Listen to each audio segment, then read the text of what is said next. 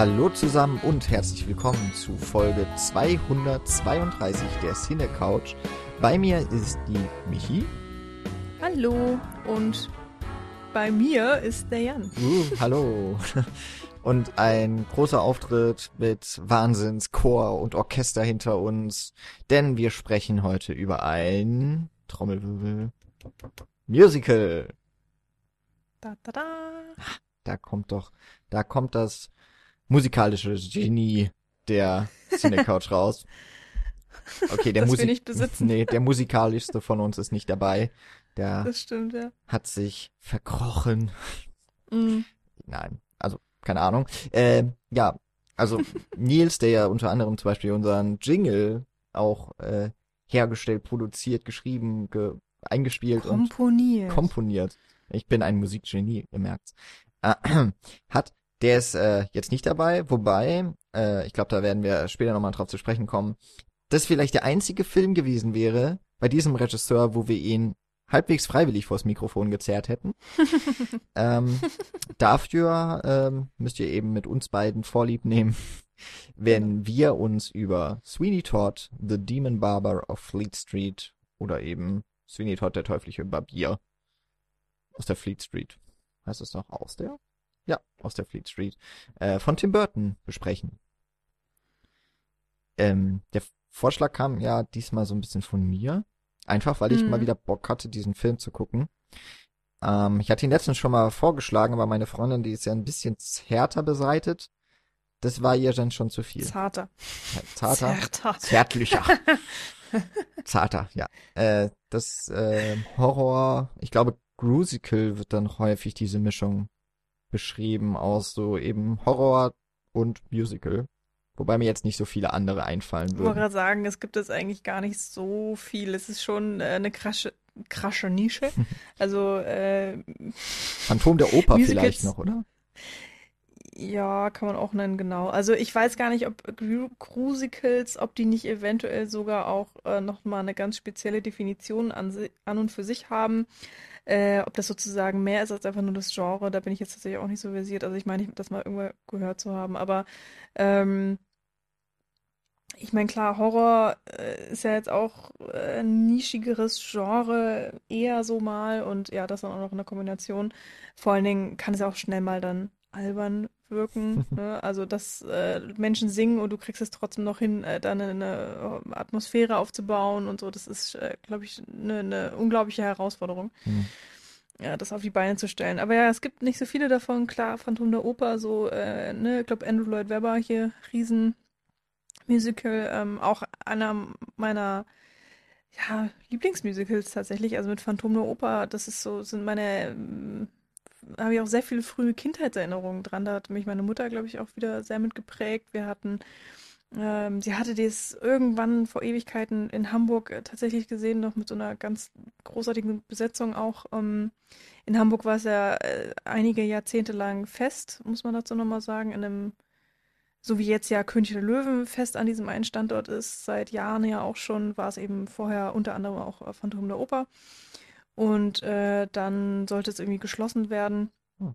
äh, was ja mal passiert. Ich meine, glaube, König der Löwen wurde jetzt auch angekündigt, dass es irgendwann mal geschlossen wird demnächst in, in Hamburg und weiterzieht oder irgendwas Neues kommt, was weiß ich. Und das, genau, und bevor es geschlossen ist, hat mich meine Mutter dann tatsächlich auch nochmal nach Hamburg mitgenommen zum Phantom der Oper und ich war, glaube ich, äh, zehn oder elf oder so. Also es war für mich auch ja eine krasse Erfahrung und ähm, sie hält mir immer noch vor und macht sich, äh, ich finde schon auch, sie macht sich ein bisschen darüber lustig, wie sehr ich geheult habe, ähm, als dann ja in der, in der Endszene eben.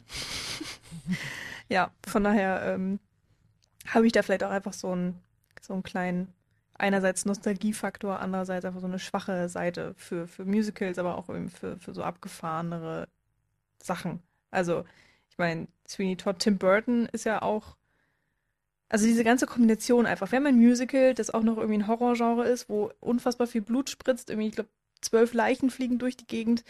Ähm, du hast, ähm, und was noch? Was wollte ich gerade noch sagen? Ja, Menschen singen, keine Ahnung. Und Tim Burton halt. Also das ist alles so Nische nach Nische nach Nische. Würde ich mal meinen.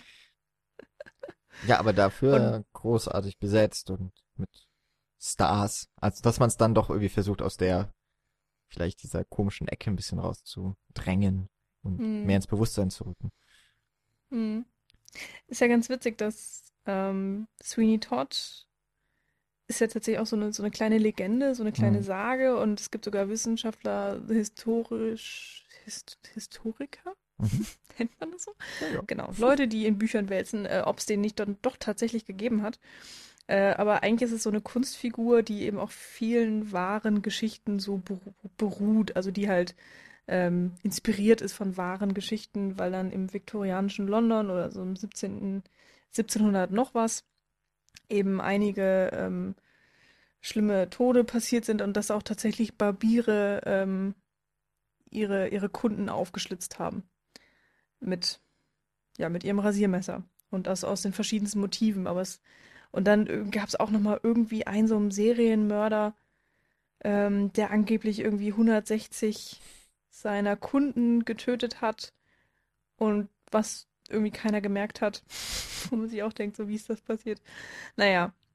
Und aus diesen ganzen Sachen ähm, und ist eben dieser Sweeney Todd Charakter entstanden, der ist dann irgendwann mal in einer Penny Dreadful aufgetaucht. Ähm, und irgendwann wurde, wurde das dann auch zu einem Theaterstückstoff. Und der Stephen Sondheim, der jetzt eben dieses Musical geschrieben hat, also auf dem sich Tim Burton dann eben diesen Film geschaffen hat, ähm, hat eben Sweeney Todd auch im Theater gesehen und hat sich dann gedacht, so daraus muss man doch ein Musical machen. Wir brauchen Menschen, die ähm, auf der Bühne stehen und irgendwie so einen Horror performen und dabei singen. Das ist die ultimative Herausforderung auch für ihn gewesen. Und dann kam es irgendwie zum Broadway durch ihn. Irgendwann in den, was war das, 70ern oder so? Also 1900. Ende, Ende der 70er Jahre ist, glaube ich, die Uraufführung am Broadway gewesen. Genau.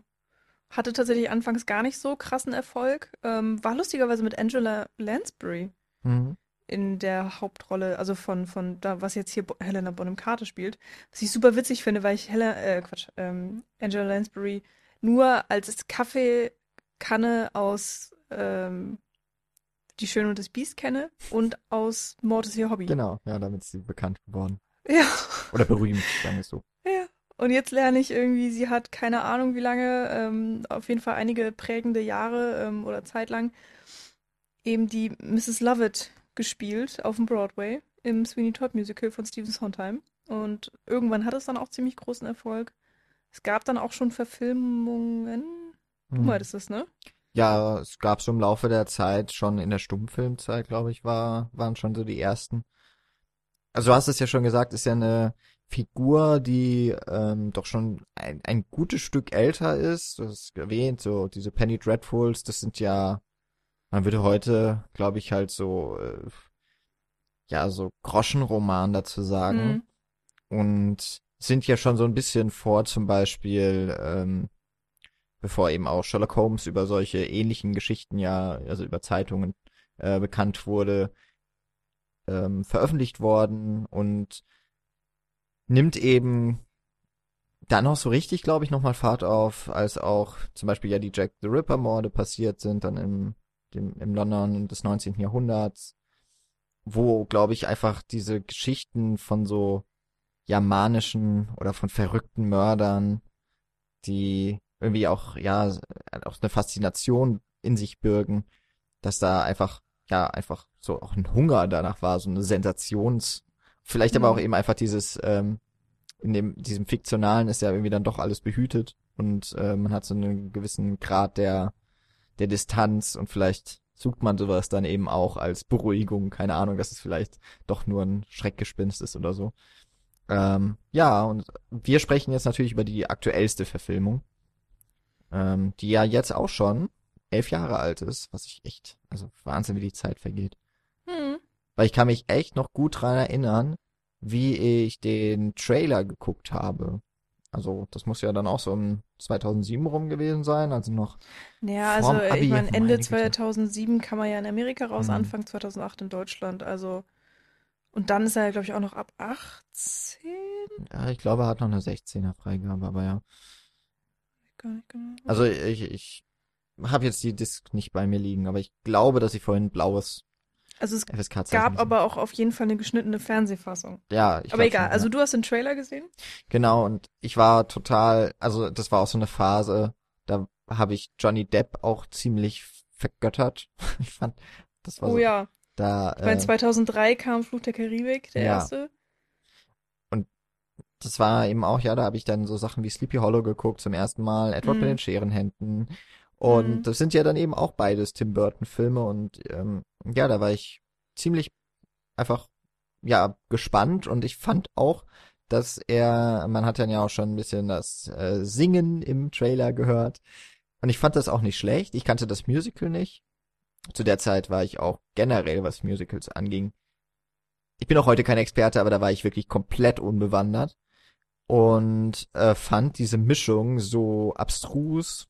Du hast es ja auch vorhin so beschrieben, ne? Also Tim Burton, eh so ein schräger Vogel irgendwie im, im Mhm. Filmgeschäft. Dann Horrorfilm ist eine Nische für sich, das Musical ist eine Nische für sich. Und wenn wir auch mal ganz ehrlich sind, 2007 Musicals, da gab's ja nicht mal mehr die Disney Zeichentrick oder Animationsfilme, die mit großen Mhm. Musikeinlagen ähm, irgendwie funktioniert haben oder überhaupt noch rauskamen. Also es wirkte so ein bisschen aus der Zeit gefallen. Ich weiß jetzt auch nicht genau, wie es 2007 dazu kam, dass dieser Film gemacht wurde. Ist ja jetzt zum Beispiel auch kein Jubiläum des Stücks gewesen, was dann ja häufig, Hm. glaube ich, auch mal so als ähm, als Anlass genommen wird.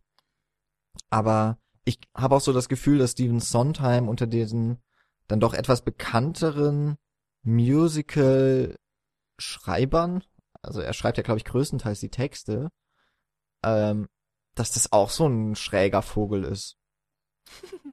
ähm, ich kenne nur Into the Woods noch von ihm, habe ich aber auch nur den Film gesehen.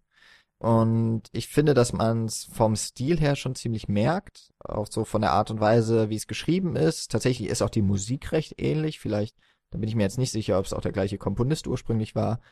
Aber äh, deutlich zerfasert hat. Das war ja so ein Märchen-Mash-up. Und ähm, da finde ich jetzt zum Beispiel doch äh, hier Sweeney Todd deutlich einheitlicher, obwohl und ich kann das jetzt wirklich nur ganz rudimentär beschreiben, weil ich ähm, wirklich eine furchtbare musikalische Ausbildung habe, dass die Lieder doch häufig auch so immer wieder aus dem aus den Fugen geraten ähm, und es andauernd Tempowechsel gibt und äh, irgendwie immer mal Melodien eben auch reinkommen, die sehr krassen Kontrast zu den vorherigen bilden und es nicht immer ganz harmonisch ist. Aber es passt halt auch zu dieser Geschichte. So, so einer Zerrissenheit Mhm. in der Figur. Ähm, eben, es ist ja äh, ganz kurz, ganz grob die Handlung, wer es tatsächlich nicht kennt. Ähm, Sweeney Todd heißt eigentlich Benjamin Barker, ist ein, ähm, ja, Barber, ein, ein, wie heißt es? Barbier. Barbier. Ja, stimmt, klar. Äh, und das ist ja sogar in der deutschen Übersetzung, meine Güte. Äh, ein Barbier und kehrt nach London zurück. Er wurde vom äh, hiesigen Richter ähm, zu Unrecht verurteilt. Ja. Und irgendwo Naja, aus der Stadt gejagt, würde ich mal sagen. Also verurteilt wurde er ja gar nicht. Ja, man, man bekommt es nur so schemenhaft mit, das Ja. stimmt. Aber irgendwie, genau, er wurde vertrieben und äh, das Ganze, weil der Richter eben ein Mann der höheren Klasse in die Frau verliebt war oder sich verguckt Mhm. hat, die eben äh, Benjamin Barkers Frau war. Und ähm, ja, John, äh, Johnny Depp als Winnie Todd kehrt eben zurück in das London der Mitte 19. Jahrhundert, also so Industrialisierungszeit und Hm, 18. eher. Also 1850 oder so spielt. ja genau. Dann Ach es- so, es ist ja das noch. Ja, Ah. es ist. Oh, sorry. Kein Problem, Ah. kein Problem. Äh, und äh, findet, ja, ist, sind halt nach Rache und bekommt dann auch über seine ehemalige Vermieterin oder Nachbarin, Mrs. Lovett, ähm, mit, dass seine Frau sich vergiftet hat und die Tochter, die äh, äh, Barker mit, mit seiner Frau hatte, dass die nun als Mündel, wie es auf Deutsch heißt, ganz komischer Name, also quasi als adoptiertes Kind äh, bei dem Richter namens Turpin, gespielt von dem großartigen Alan Rickman, ähm, genau, dort jetzt lebt und ja, er bekommt halt sein Rasiermesser zurück und wird irgendwann ein bisschen verrückt und äh, Rasierklingen, muss man ja sagen. Und ja, im Laufe der, der Handlung eben tötet er so ein paar arme Seelen, die dann weiterverarbeitet werden zu Meat Pies. Und ja, ja ist eine total abstruse Geschichte, aber wird. Ja, wobei, das, so das habe ich tatsächlich vorhin vergessen zu sagen. Das, das basiert tatsächlich auch auf wahren Begebenheiten. Also auch dieses, äh, dieser Kannibalismus. Ja. Ähm, ist was, was in diesen Penny Dreadfuls auch immer wieder gerne aufgetaucht ist. Also als ultimative Rache auch an der Menschheit oder als ultimatives ähm, Vergehen. Mhm. Gleichzeitig auch. Also sowieso Kannibalismus, ganz übles Thema. ähm, äh, wird es auch, glaube ich, auch mal sein. Also das wird was sein, was nie also nie, kann ich mir nicht vorstellen. Es sei denn in irgendwelchen absoluten Endzeit-Szenarios, ja, meinetwegen. Aber ansonsten ist es ja, wird es nie anerkannt sein. Äh, da kann man sich, glaube ich, drauf verlassen und immer so ein absolutes Tabuthema bleiben. Und ich finde auch gut so. Nicht, dass ich das jetzt verteidigen möchte in irgendeiner Form oder anprangere, dass es so ist. Naja, und ähm, ja, angeblich gab es damals auch schon wirklich so Gerüchte von, äh, also ne, diese wo dann, wo dann die Inspiration von die, der Sweeney Todd-Figur auch mhm. herkam. Dass dann tatsächlich äh, Leute getötet wurden und dann in, in so Meat Pies äh, gesteckt wurden. Weil Fleisch war halt einfach äh, unfassbar teuer, beziehungsweise schwer zu kriegen. Oder auch einfach vergammelt. Und ja, mit Soße und so und gekocht oder eingebacken schmeckt man es halt nicht. Genau, das wird uns zumindest hier verkauft in dem Film. Ja. Ja. Ähm, Aber Du hast so ein paar Sprünge gemacht. Ich würde es, äh, ich, ich einmal noch mal kurz zurück sozusagen. Und zwar, du hast gemeint, ähm, du erinnerst dich, wie du den Trailer gesehen hast mhm. und so weiter. Und dann, aber wie hast du den Film gesehen? Wirklich im, im Kino oder irgendwann dann daheim? Ganz, ganz, ganz schwierig. Ich glaube tatsächlich zu Hause erst, weil ja. ich, ich bin mir nicht mehr ganz sicher, aber ich hatte auf jeden Fall ziemliche Angst, dass wenn der Film nicht in irgendwo in Omu gekennzeichnet ist, dass der auf Deutsch wäre. Also auch die Liedtexte. Ah, ja. Was ja, was ich jetzt aber auch erst im Nachhinein rausgefunden habe, bei Musicals, wenn sie in Deutschland aufgeführt werden auf Bühnen, ja gang und gäbe ist, dass sie synchronisiert werden ähm, und eben auch an die jeweilige Landessprache hm. angepasst werden. Also muss es auch nicht unbedingt was Schlimmes gewesen sein, aber da war ich halt schon so auf dem Trip, äh, ja, ich möchte ja die Filme gerne Originalton hören. Und da war ich mir einfach unsicher und habe dann tatsächlich, glaube ich, gewartet, bis ich den hm. irgendwann in der Videothek ausgeliehen hatte. Das gab's damals noch Kinder, äh, eine Videothek. genau. Also ich habe dann doch ziemlich lange nochmal drauf gewartet. Hm. Ja, ich weiß noch, dass, äh, also ich, mm, ich habe irgendwelche Trailer gesehen im, und ich weiß noch im Fernsehen ich weiß nicht, wahrscheinlich dann für die Kino, also Kinowerbung. Und weil er ja eben ab 16 oder ab 18 ist, ich guck's gleich nochmal nach, ähm, waren logischerweise die Trailer dann auch ziemlich verhalten. Also man durfte ja nicht oder darf auch immer noch nicht zu viel zeigen, logischerweise, ne? Und ich hatte dann immer nur so schemenhaft irgendwas gesehen und war auch total auf dem Johnny Depp-Trip. Also da habe ich auch, ich glaube, kurze Zeit später, als er das geheime Fenster erschienen und so, das habe ich dann auch, ja, alles, alles mitgenommen, was ich kriegen konnte und so und auch die, ähm, waren davor noch? Na, ist egal. Johnny Depp halt, all over. Und dann hatte ich mich auch echt schon auf den gefreut und äh, konnte nicht ins Kino oder bin, bin nicht ins Kino, weil ähm, ich sowieso selten im Kino war, aber weil ich auch, also ich war auch einfach zu jung. Also, ich glaube, ich konnte den da noch nicht sehen. Auf jeden Fall keine 16. Ich gerade scharf. Ja, ich meine, ich war halt echt noch nicht 16, als der ins Kino kam. Äh, krass jetzt. Mein Gott. Ja, egal, so ist es. ja, es ist äh, erschreckend, dann, wie lange das her ist, ne? Ja, schon. Und dann weiß ich, dass er dann aber auch einigermaßen schnell irgendwie im Fernsehen kam. Und dann hatte ich mir, glaube ich, echt, ich habe eben die, die Trailer dazu gesehen, die, die Promo-Trailer im Fernsehen und habe mir das mehr oder weniger im Kalender angestrichen und musste dann aber auch irgendwie bis 23 Uhr wach bleiben, weil der halt so spät ausgestrahlt wurde. Oder 22 Uhr, uh, so spät. Ja, aber keine Ahnung, unter der Woche halt. Ähm, irgend so beschissener Sendeplatz. Und dann war der halt trotzdem noch geschnitten. Hm. Ähm, und auf Deutsch. Aber die Songs, die Songs waren, waren auf, Englisch. auf Englisch. Ja, genau. Was sowieso dazu geführt hat, ich meine, der, der Film besteht zu 90 Prozent aus, ja. aus Songs. Das heißt, eigentlich war alles untertitelt, was mir natürlich ganz gut, also fand ich gut. Aber, und jetzt kommt das Lustige, ich wusste nicht, dass es ein Musical ist. Ah. Ich dachte, es ist einfach der neue Tim Burton mit Johnny Depp und dann wird geschnetzelt. ich, ich dachte, darum geht's. Und auf einmal fangen die an zu singen oder du hast eben dieses Opening, so wo das äh, Boot in, in London einfährt, in die Ten auf der Themse und so und dann schon, ja. Und auf einmal singen sie. Und ich war so, was? Und dann dachte ich, es wäre nur ein Song oder so, so weiß ich nicht, warum auch immer, aber dann singen sie mal weiter und dann war das auf einmal ein ganzes Musical und ach ja, da war ich tatsächlich sehr begeistert und seitdem bin ich einfach verliebt in diesen Film ähm, weil ich damit auch einfach nicht gerechnet hatte und es war so schön. Aber geschnitten, das hat echt keinen Spaß gemacht. Also. Da fällt mir jetzt ähm, noch, also nicht zu geschnitten, sondern meine erst, mein erster Berührungspunkt mit Sweeney Todd war tatsächlich ein anderer Film. Und das war Jersey Girl. Das ist so eine, es ist ein ganz netter Familienfilm mit Ben Affleck in der Hauptrolle. Er als alleinerziehender Vater und seine Tochter muss, macht halt für in der Schule so große Aufführung, jeder muss irgendwie was dazu äh, machen. Und er oder seine Tochter ist Riesenfan von Sweeney Todd, die gehen auch andauernd in das Musical dort. Und sie führen dann die äh, das Epiphany, glaube ich, auf.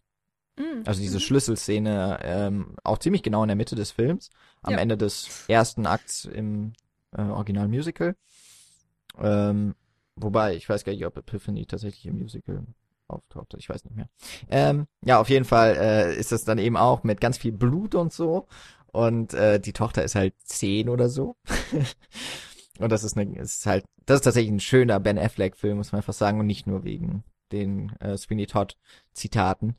Ähm, genau, deswegen wusste ich immerhin schon mal so ein bisschen, okay, Musical.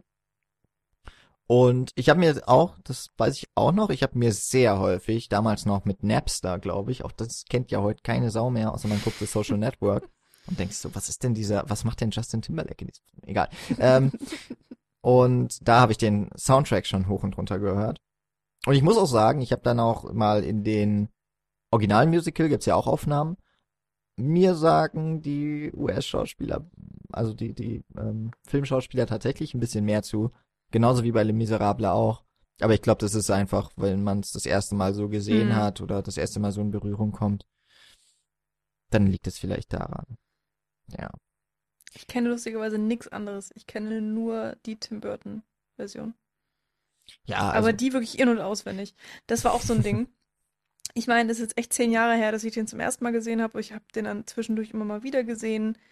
Ähm, aber gar nicht so häufig tatsächlich. Und dann jetzt irgendwann die Blu-ray mal gehabt und dann nochmal gesehen, auch irgendwann in Mainz bestimmt nochmal, kann ich mir gut vorstellen.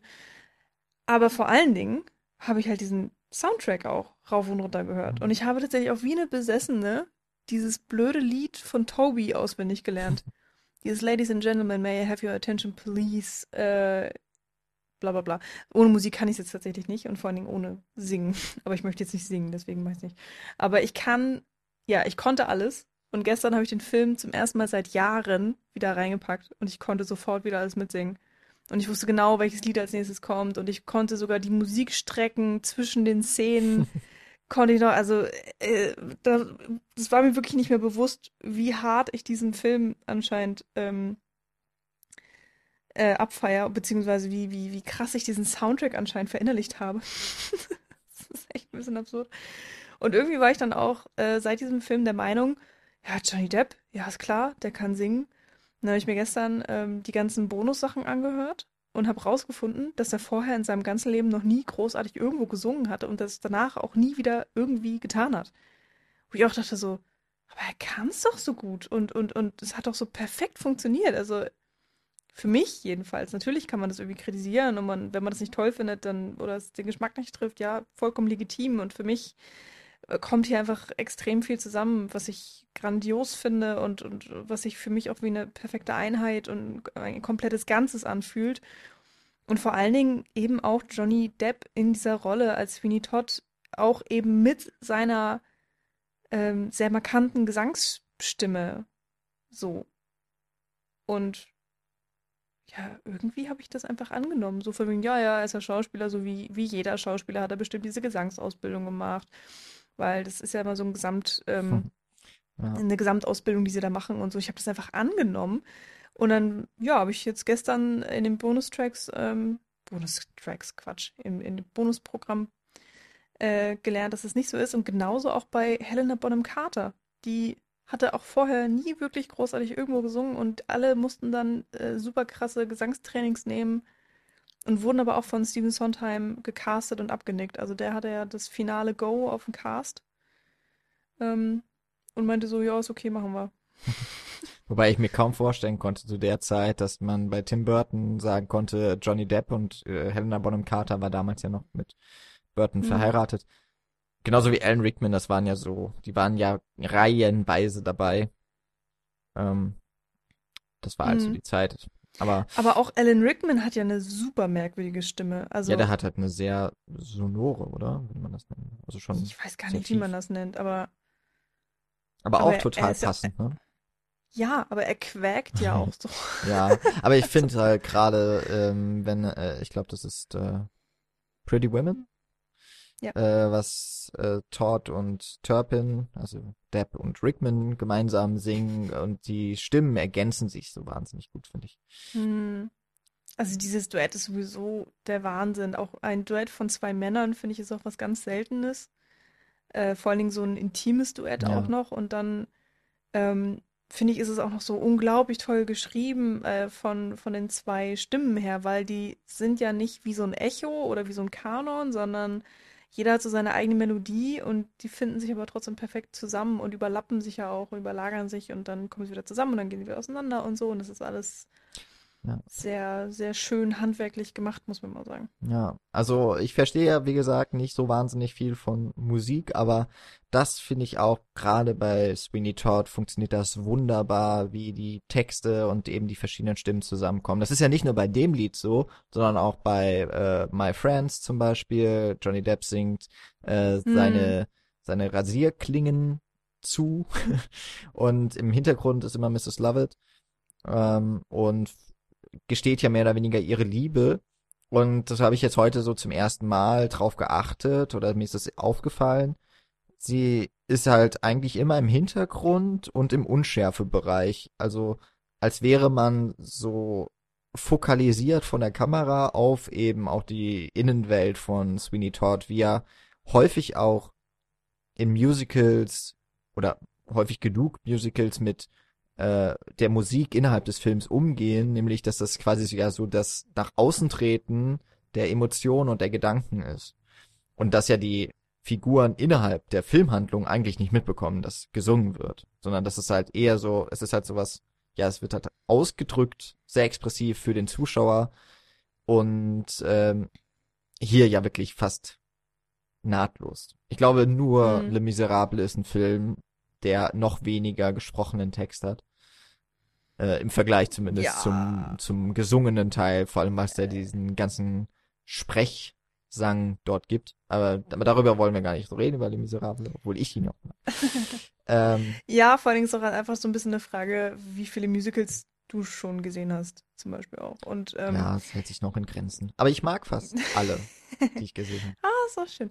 Ja, es gibt da halt einfach sehr viele Un Unterschiede beziehungsweise verschiedene Herangehensweisen. Also ich habe jetzt ähm,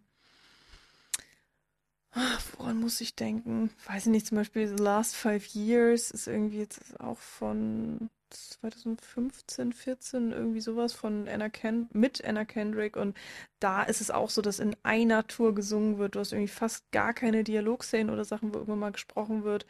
Aber da hast du halt so einen Song und dann ist er zu Ende und dann kommt der nächste Song und dann ist er zu Ende und dann kommt der nächste Song und ne, ne, ne. Also du hast echt so, so ein Stück haft reihte sich aneinander. Und das, der, das ganze, der ganze Film hat mir auch nicht gut gefallen. Also, es ist ja auch, oh, glaube ich, wieder eine Musical-Verfilmung. Glaube ich. Weiß ich nicht. Oder Broadway-Verfilmung. Egal. Ähm, ich kenne jedenfalls die ganzen Originale nicht. Ich kenne in dem Film eigentlich immer nur die, ähm, ja, äh, in dem Fall immer nur die Filme. Auch bei Sweeney Todd ist es tatsächlich so. Ich kenne, habe ich ja schon gesagt, absolut nichts anderes nebenher. Ähm, deswegen kann ich mich auch schlecht darauf beziehen. Aber hier gehen halt wirklich die Sachen immer so krass ineinander über und du hast immer so einen, so einen totalen Fluss durch den ganzen Film durch, so einen musikalischen und auch ähm, filmischen, also von der Kamera ist der eigentlich auch teilweise sehr gut übernommen worden. Das ist auch eine sehr fließende Kamera. Mhm. Äh, ziemlich wenige Schnitte, wie mir mal aufgefallen ist, also ein, ein ziemlich ruhiges Schnitttempo, selbst in hektischen Szenen oder wo viel passiert oder wo abgeschlachtet wird, sehr wenige Schnitte. Ähm, was auch daran liegt, dass die Special Effects äh, alle auch ähm, ähm, ähm, materialistisch gemacht wurde. wie heißt das denn? Practical. Ich weiß gerade auch nicht, wie der. Deutsche heißt. Aber Practical, Practical Effects, dass sie so Blut, Genau. äh, ja, Filmblutkonserven quasi unter der Maske Genau. hatten. Ne? Ja. Ja, Merkt man auch. das erlaubt, genau. Aber Das, das hat das dann auch erlaubt. Also da, da haben sie ja wirklich auch sehr viel ähm, Zeit investiert, um da die richtigen Effekte äh, raus zu experimentieren und so weiter.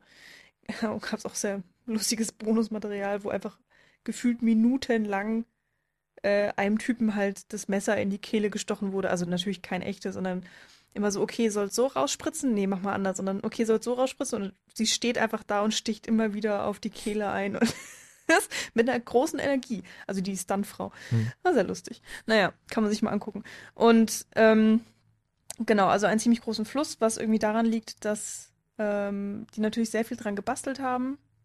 Also, äh, ich weiß, also einige Songs sind einfach rausgeflogen, sonst wäre der Film nochmal wahrscheinlich mindestens eine Stunde länger geworden. Also viel wurde einfach ähm, gecuttet und dann einiges gekürzt, äh, einiges, äh, einige Strophen rausgenommen oder weniger wiederholt, wie auch immer. Andere Songs wurden ein bisschen verlängert oder ich, ähm, ob es was dazu geschrieben ist, weiß ich gar nicht, ehrlich gesagt, aber wurde auf jeden Fall verändert. Und ähm, eben, finde ich, perfekt auf den Film angepasst. Also so, dass man eben nicht das Gefühl hat, okay, der eine Song ist zu Ende, jetzt kommt der nächste, sondern du hast wirklich so einen, ja, einen tollen Fluss und das treibt die Handlung ja auch total weiter. Also wenn man äh, nur die Lieder hört, weiß man auch die komplette Geschichte. Man weiß komplett alles eigentlich, was passiert, bis auf so ein paar kleine Mini-Details, die äh, nur über Dialog ähm, gelöst werden, die aber tatsächlich dann auch nicht so elementar sind. Also man versteht halt trotzdem immer noch alles, was passiert, wenn man nur die Songs hört. Dann. Und das ist ja nicht immer so der Fall. Hm. Ähm, Das wollte ich dich nämlich auch schon fragen, weil äh, du ja dann doch deutlich mehr Musicals kennst als ich, aber als Laie habe ich so das Gefühl, die Songs dienen selten dazu, die Handlung vorzutreiben, sondern voranzutreiben. Und ich habe Mhm. das Gefühl, bei Sweeney Todd passiert das dann schon relativ häufig. Natürlich werden sie auch häufig genutzt, um die Figuren zum Beispiel zu präsentieren, aber oder oder zu charakterisieren. Aber ich weiß nicht, gef auch so jetzt äh, hier Priest oder wie er heißt, das Mhm. Lied. Ähm, Have a Little Priest. Heavenly Priest, genau. Also Glaube ich jedenfalls. Miss Lovett und Sweeney Todd zusammen, äh, wo sie dann eben aushacken, naja, du könntest ja die Leute töten und ich mach dann aus ihrem Fleisch äh, die leckeren Fleischbällchen. Wie nennt man das denn? Fleisch. Meat Pies sind ja eigentlich Pasteten. Ja, also Pasteten. Fleischpasteten. Ja, ähm, und weil da quasi so dieser Plan von den beiden erklärt wird, habe ich das Gefühl, da wird jetzt trotzdem irgendwie die Handlung vorangetrieben.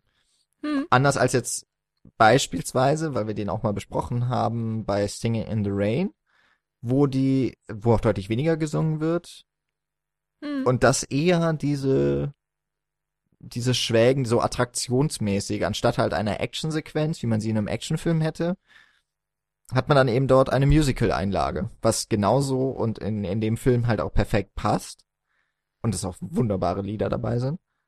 Aber es ist dann schon eine andere, habe ich zumindest für eine andere Herangehensweise als bei Sweeney Todd. Hm. Ja, also ist es auf jeden Fall. Ich meine, du kannst ja eine Musikanlage ganz, ganz verschieden nutzen. Es kann ja einfach eine Gefühlslage beschreiben oder es kann ein, ein tatsächliches Lied sein, also was dann auch innerhalb der Diegese als tatsächliches Lied gesungen wird. So ist es ja zum Beispiel, oder so ein bisschen jedenfalls bei, bei La La Land. Hm. Ähm, da passiert ja die Musik an sich auch irgendwie innerhalb der Diegese, auch wenn es jetzt fast schon fantastisch erscheint dadurch. Und ähm, genau, bei Singing in the Rain ähm, ist es tatsächlich eher dieses, ja, die Gefühlslage muss mal erklärt werden und das machen wir jetzt in einem Song und, und danach tun wir so, als wäre nichts passiert. was, ja, was ja manchmal dazu führt, dass Musicals absurd wirken können oder einfach extrem weit weg sind von der Realität und dann gibt es immer diese, kann man sich halt wunderbar drüber lustig machen, so im Sinne von, okay, ich gehe jetzt die Straße runter und anstatt meinem Freund zu erzählen, wie es mir geht, breche ich in eine Tanzeinlage aus und, und singe mir ähm, die, ja, meine, meine Gefühle von der Seele so. Das würde ja nie irgendwer machen. Und in Musicals wird es ja immer so als ab total normal dargestellt. Und jeder macht's und jeder kann auf einmal die Choreo. Das ist schon, ähm, ja. Ja, ja, ja. Das, Das ist aber sehr lustig. Und äh, ja, es gibt die, wie gesagt, die verschiedensten Herangehensweisen. Ähm, und hier bei Sweeney Todd ist es eben so gelöst. Ähm, ich versuche gerade noch mehr andere Sachen einfallen zu lassen. Aber was auf jeden Fall auffällig ist, ist halt, äh, weil ich es gerade eben auch gesagt habe, äh, von wegen Tanzen. Ja. Wird ja eigentlich hier nicht gemacht. Äh, bis auf die eine Szene ähm, im Little Priest, wo sie dann so ein bisschen walzermäßig im Raum rumtanzen. genau, und am Ende, Ähm. wenn, ja, das Ganze, also wo es so ein spielerisches Tanzen noch ist von Todd und Mrs. Lovett vor dem Ofen. Ach so. Ja, das ist ja dann tatsächlich auch so ein bisschen eine Ja, Reprise. ja, genau. Ja. Ne, obwohl, nee, nicht von, nicht von Little Priest, aber, aber es ist ja mehr oder weniger der gleiche Tanz Mhm. und ähm, davon sozusagen eine Reprise. Ja. Äh, das ist hier auf jeden Fall auffällig. Also die, das ganze Setting, ja, realistisch ist es auch nicht, das kann man ja nicht wirklich sagen. Es ist ja schon eine sehr ähm, mh, dunkle Form der Realität, ein, ein, ein extrem dunkel gezeichnetes London. Einerseits von der Mentalität ähm, der Figuren, alle sind ja irgendwie schlecht, alle haben etwas Schlechtes begangen oder sind moralisch nicht ganz so einwandfrei, würde ich mal sagen, oder haben was Schlimmes erlebt. Oder das eben. Äh, und dann, ja, haben wir natürlich auch noch vom Look her einfach das düstere London. Alles extrem entsättigt. Du hast fast schon das Gefühl, du guckst einen Schwarz-Weiß-Film. Ab und zu gibt es da mal so rote Farbkleckse, aber selbst die sind so ganz du dunkel, düster. Und dann ist mir mal jetzt tatsächlich gestern aufgefallen bei der Sichtung, dass die einzige andere Farbe, die noch so stattfindet, wo man auch wirklich sagen kann, dass das eine Farbe ist, ist das blaue Kostüm von Sacha Baron Cohen, also von Pir Pirelli. Mhm. Das ist super witzig. Ist mir nie vorher aufgefallen und ich habe mich auch gestern gefragt, so, warum? das ist auch. Äh, Ja, und das Also ich- blonde Haar von Toby, ne? Also die Perücke zum Beispiel. Das sind so die, ja, oder von Joanna, ja. ja, das ist so das, was heraussticht. Das ist irgendwie witzig. Es gibt da ab und zu diese, diese Mini-Farbkleckse. Ähm, naja, insofern haben wir es hier nicht wirklich mit einem Film zu tun, der auch nur in irgendeiner Weise realistisch sein will. Es ist ja auch immerhin noch Tim Burton. Und ähm, da gab es so eine lustige Pressekonferenz, die ist auch auf der Blu-ray, der meint, äh, da wurde er gefragt, äh, von wegen, ja, Herr Burton, Sie haben ja irgendwie so einen Hang zu diesen düsteren, gruseligen Geschichten, wo irgendwie nur Schlimmes passiert, gefühlt und äh, Abgründe der Menschheit tun sich auf, irgendwie so mit Mord und Totschlag und weiß ich nicht. Ähm, so, suchen Sie sich das aus oder ist das einfach so Ihr Schicksal? Und er meinte dann, ja, wieso? Ich fand's doch eigentlich ganz lustig. Ja. Also du, du fand kennst die sehr schön. Anekdote von Tim Burton, wie er äh, depressiv wurde? Nein. Also Tim Burton hat ja angefangen als tatsächlich äh, im, im Filmgeschäft bei Disney zu arbeiten, in der Animationsabteilung und hat, als er bei Kapp und Kappa ähm, so diese In-Betweens, also innerhalb, das machen halt die Animatoren, es gibt die, die machen halt so die quasi Ausgangs- und Endposition, in denen sich die Figuren ähm, befinden und dann gibt's ganz viele Zeichner und Maler, die halt zwischendurch die verschiedenen Schritte machen, weil es soll ja eine fließende Be Bewegung werden. Und da hat er halt gesagt, ähm, dass ihn die Zeit, wo er die ganzen Füchse hat zeichnen müssen, äh, dass er da depressiv geworden ist. Und da kam die Idee für Nightmare Before Christmas, glaube ich. Nee, Quatsch. Äh, erst kam Elm die. Frankenweenie. Quatsch. Und äh, Was? Echt? Frank Ja. Ist doch ganz. er hat so einen Kurzfilm auch schon vorher gemacht. Ah, ach den, ja, ja. Genau. Ja, sorry. Und äh, ich glaube mit Vincent zusammen auch ein früher Film. Ähm, ja, und das ist halt die Art, wie da so ist halt Tim Burton, ne? Der hat immer diesen, ich habe eben schon gedacht, boah, was für ein krasser Journalist, der Tim Burton so darauf aufmerksam macht, dass er so einen gruseligen, morbiden Touch immer in seinen Filmen hat. Äh, das wäre mir jetzt nach 20 Jahren Regiearbeit von Tim Burton auch aufgefallen. Scheint ihm wohl so zu gefallen. Ja. Ich weiß ja nicht, wann die Pressekonferenz war. Vielleicht war ich dann zur Premiere, aber selbst dann hat er natürlich schon einige Sachen gemacht. Obwohl ich meine halt so zwischendurch irgendwie auch Mars Attacks und Planet der Affen. Also ja, dann gut, seine Fehltritte, die wollen wir hier mal. Fehltritte. Ja, Ich mindestens. glaube, Nils findet Mars Attacks super. Ja, Müssen wir vielleicht auch nochmal besprechen. Ach. Hier, das ist vielleicht der Tim Burton-Film, den Nils besprechen würde. Ja, aber das ist ja, ach, da müssen wir dann, wenn wir irgendwann mal über Mars Attack sprechen, nachdem wir aber erstmal noch ganz viele andere super gute Tim Burton-Filme besprochen haben, es gibt ja doch noch einige, ähm, dann kommen wir vielleicht mal irgendwann zu Mars Attacks, ja. Hm. Also ich meine hier, ne, Big Fish ist ja eigentlich auch, das ist ja sein fantastischster, ähm, Das ist auch der am wenigsten Sinne- morbide Film, glaube ich. genau. Ja, Weil Mars ist ja Attacks hat wirklich- ja schon diesen du- fiesen, schwarzen Humor. Zum Beispiel. Ja, das auf jeden Fall, aber Big Fish ist ja fast schon echt so ein Märchen. Ja. So ein ja, süßes. Und dann, ja, okay, Charlie Schokoladenfabrik ist dann halt eine Adaption. Dann Er hat ja auch schon wieder sowas Morbides irgendwie, ne? Mit den Umpa Lumpas und so. Ähm, naja, wir, Der ist auch sehr merkwürdig. wir kommen so ein bisschen äh, ab vom, vom Thema. Ähm, ich fand, das ist mir jetzt auch nochmal einfach so speziell aufgefallen beim Wiedergucken, der Stil von Tim Burton passt für mich so wunderbar in dieses viktorianische London oder in dieses, es ist ja glaube ich, nee, Mhm. ist ja eher noch ein bisschen, oder ist das schon Mitte 19. Jahrhundert? Ist vielleicht auch schon viktorianisch, das weiß ich jetzt gar nicht genau. Ja, Ähm, oder, oder auf noch? dem Weg dahin, irgendwie sowas war das. Also im Umbruch. Ja, Ein genau. London im Umbruch. Genau, weil es ist ja, ne, man sieht ja andauernd, äh, es wird geheizt, aus den äh, Schornsteinen kommt äh, schwarzer Rauchschwaden und man hat schon das Gefühl, ja, das ist jetzt hier diese Stadt, die ist so wahnsinnig am wachsen, immer noch Mhm. und sie ist halt dreckig. Ich mag Mhm. diese diese Anfangsszenen, also es gibt ja zum einen auch relativ typisch für Tim Burton die Opening Credits, auch schon sehr morbide, ne, wo diese Zahnräder und quasi ja der Weg vom, vom Stuhl bis in den Keller so gezeigt Hm. Ja, wird. bis es wird lustigerweise ja die ganze Geschichte erzählt. Eigentlich also schon, es ja. endet ja auch in dieser Kanalisation oder im Ja. Keller. Es endet ja alles da und es fängt ja auf der Themse an. Das ist ganz witzig. Genau. Aber eben ohne Menschen, nur mit dem Blut. Ja. Ja. Ähm, und dann ja diese, das erste Lied ist ja ähm, No Place Like London eigentlich. Und dann gibt es diese eine Sequenz in diesem Lied, äh, wo ganz schnell Musikeinsatz ist. Und das wird dann ja quasi gepaart mit so einer ganz raschen Hm. und am Computer natürlich äh, gefertigten ähm, Kamerafahrt durch die Straßen von London und dann wird immer mal kurz so verweilt auf einigen Szenen, die sich so ergeben in den Straßen und äh, Sweeney Todd singt da ja von dem Vermin of the World, Inhabit It, also der, das Ungeziefer der Welt lebt in London. Und man sieht dann eben Prostitution, man sieht die betrunkenen Penner, man sieht wieder äh, ich äh, die, das Morphin ähm, oder das kommt oder kommt das erst später äh, diese diese ähm, Morphinstuben. Aber man sieht auf jeden Fall, es ist dreckig, überall Ratten, ähm, der ganze Rauch und halt der der Abschaum der Gesellschaft mehr oder weniger, wer sich halt so nachts in den Straßen von London noch äh, herumtreibt. Und das finde ich schon so richtig passend und äh, eben auch genauso wie wie ich Tim Burton schätze und liebe, weil es dann eben mit diesen auch total weiß, äh, ganz fahl geschminkten Darstellern, ähm, die dunklen Frisuren, die gedeckte Kleidung und alles andere halt auch grau in Schwarztönen, so ein bisschen. Und alles so trist. Hm.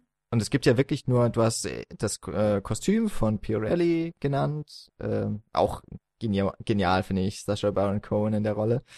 Ähm, und es gibt dann noch diese Traum oder diese diese Wunschsequenz Sequenz, Sequenz von äh, Miss Lovett Ja, by the Sea. Ne? The Sea genau, wo Mhm. es dann eben auch mal bunter wird oder sogar die Figuren nach und nach Farbe in den Gesichtern bekommen. Hm. Weiß nicht, ob das, ob da die, die Maske zu faul wurde oder ob das wirklich geplant war. Aber so diese Ja. kurzen Ausbrüche, die es ja immer auch gibt. Also es gibt ja immer diese ganz krassen Gegensätze bei Tim Burton. Ähm, so dieses Mhm. fast schon schwarz-weiß und vielleicht Sepia-Optik. Und dann diese knallbunten Farben auf der anderen Seite. Mhm. Ja, ich, ich finde, da hatte man auch echt so einen witzigen Effekt. Also es gab mh, vorher ja schon mal kurz ähm, diese Flashbacks von Ja. Benjamin Barker, wo man seine Backstory erzählt bekommt. Die sind ja auch äh, ins heller, äh, Mhm. bunter, muss man sagen. Äh, trotzdem ist es ja alles immer noch diese Sepia-Töne oder dieses Altbackene. Aber alles voller Blumen irgendwie auch und äh, alle sind geschniegelt und gestriegelt und so. Äh, feine Klamotten an. Genau, und dann dieses By the Sea. Und ähm, dadurch, dass man vorher anderthalb Stunden Schwarz-Weiß-Look hatte und dann auf einmal kriegt man diese By the Sea ähm, Farbsequenz, wirkt es halt wirklich auch absolut wie ein Traum und wie ganz, ganz weit weg von der Realität. Mhm. Weil man sich zu dem Zeitpunkt auch schon, finde ich jedenfalls, sehr an den bisherigen Look gewöhnt hat und ähm, die Diskrepanz so groß ist, also auch von dem, wie sich die Figuren verhalten und auf einmal spielen sie diese glückliche Familie und ähm, der Benjamin Bar oder Sweeney Todd gibt sich ja noch nicht mal Mühe. Er sitzt da einfach nur so total lethargisch so, are you happy? Yes. You may so kiss the bride. Ja, genau. Und es ist alles so wunderschön, ja, herrlich absurd. Und ähm, das, obwohl ja diese Farbwelt doch nochmal ein Stück näher dran ist an der Farbwelt, wie sie auch in der Realität ist und so. Aber für uns, so wie wir es dann gewohnt sind, ist es eigentlich genau gegenteilig. Also man hat sich schon viel mehr mit dieser schwarz-weiß-Realität des verdreckten Londons angefreundet und nimmt das eben als die Welt an, in der alles spielt und in der die, unsere Geschichte spielt. Dass äh, ja diese Traumsequenz mit den eher normalen Farben halt wie so ein ja rausgerissenes ähm, Stück scheint. Also richtig gut gemacht einfach und so wie uns fällt auch so ein bisschen ja, ich fand schon, dass es Tim Burton auch in, in, in auf hohem Niveau, also in, in seiner höchsten Zeit vielleicht auch. Ich habe schon das Gefühl, dass er sich mit diesem Film auch so ein Stückchen irgendwie selbst verwirklicht hat. Oder mhm. sich vielleicht auch selbst einen Traum erfüllt hat, weil er irgendwie auch meinte, dass äh, dieses Broadway-Musical von ihm, ähm, dass er da schon seit jeher, noch bevor er auch nur irgendwas mit Film zu tun hatte, hat er dieses Musical geliebt äh, von Stephen Sondheim eben auf Broadway mit Angela Lansbury. Ähm, ja, das ist natürlich nochmal was ganz Besonderes, das dann als Filmemacher selber verwirklichen zu dürfen. Und die Zusammenarbeit mit Sondheim war anscheinend auch wirklich sehr eng ähm, und scheint ja auch sehr gut funktioniert zu haben. Ich ähm, habe ja, wie gesagt, keine Vergleiche, aber ich so von meiner subjektiven, eingeschränkten Haltung würde ich einfach mal sagen, hat man schon das Gefühl, dass ähm, dass es auch wie eine sehr fruchtbare Beziehung wirkte, die die beiden da hatten, oder Kooperation, wie auch immer, Zusammenarbeit. Ähm, weil ja Musik und Film ziemlich miteinander verschmilzt, finde mhm. ich. Ja. Ich habe jetzt auch gerade nochmal so, ich musste es mir nochmal in Erinnerung rufen, 2007. Es ist auch vermutlich der letzte, na gut, ich machte ja auch Frankenweenie dann, die, den Animations-Stop-Motion-Film sehr gerne von ihm.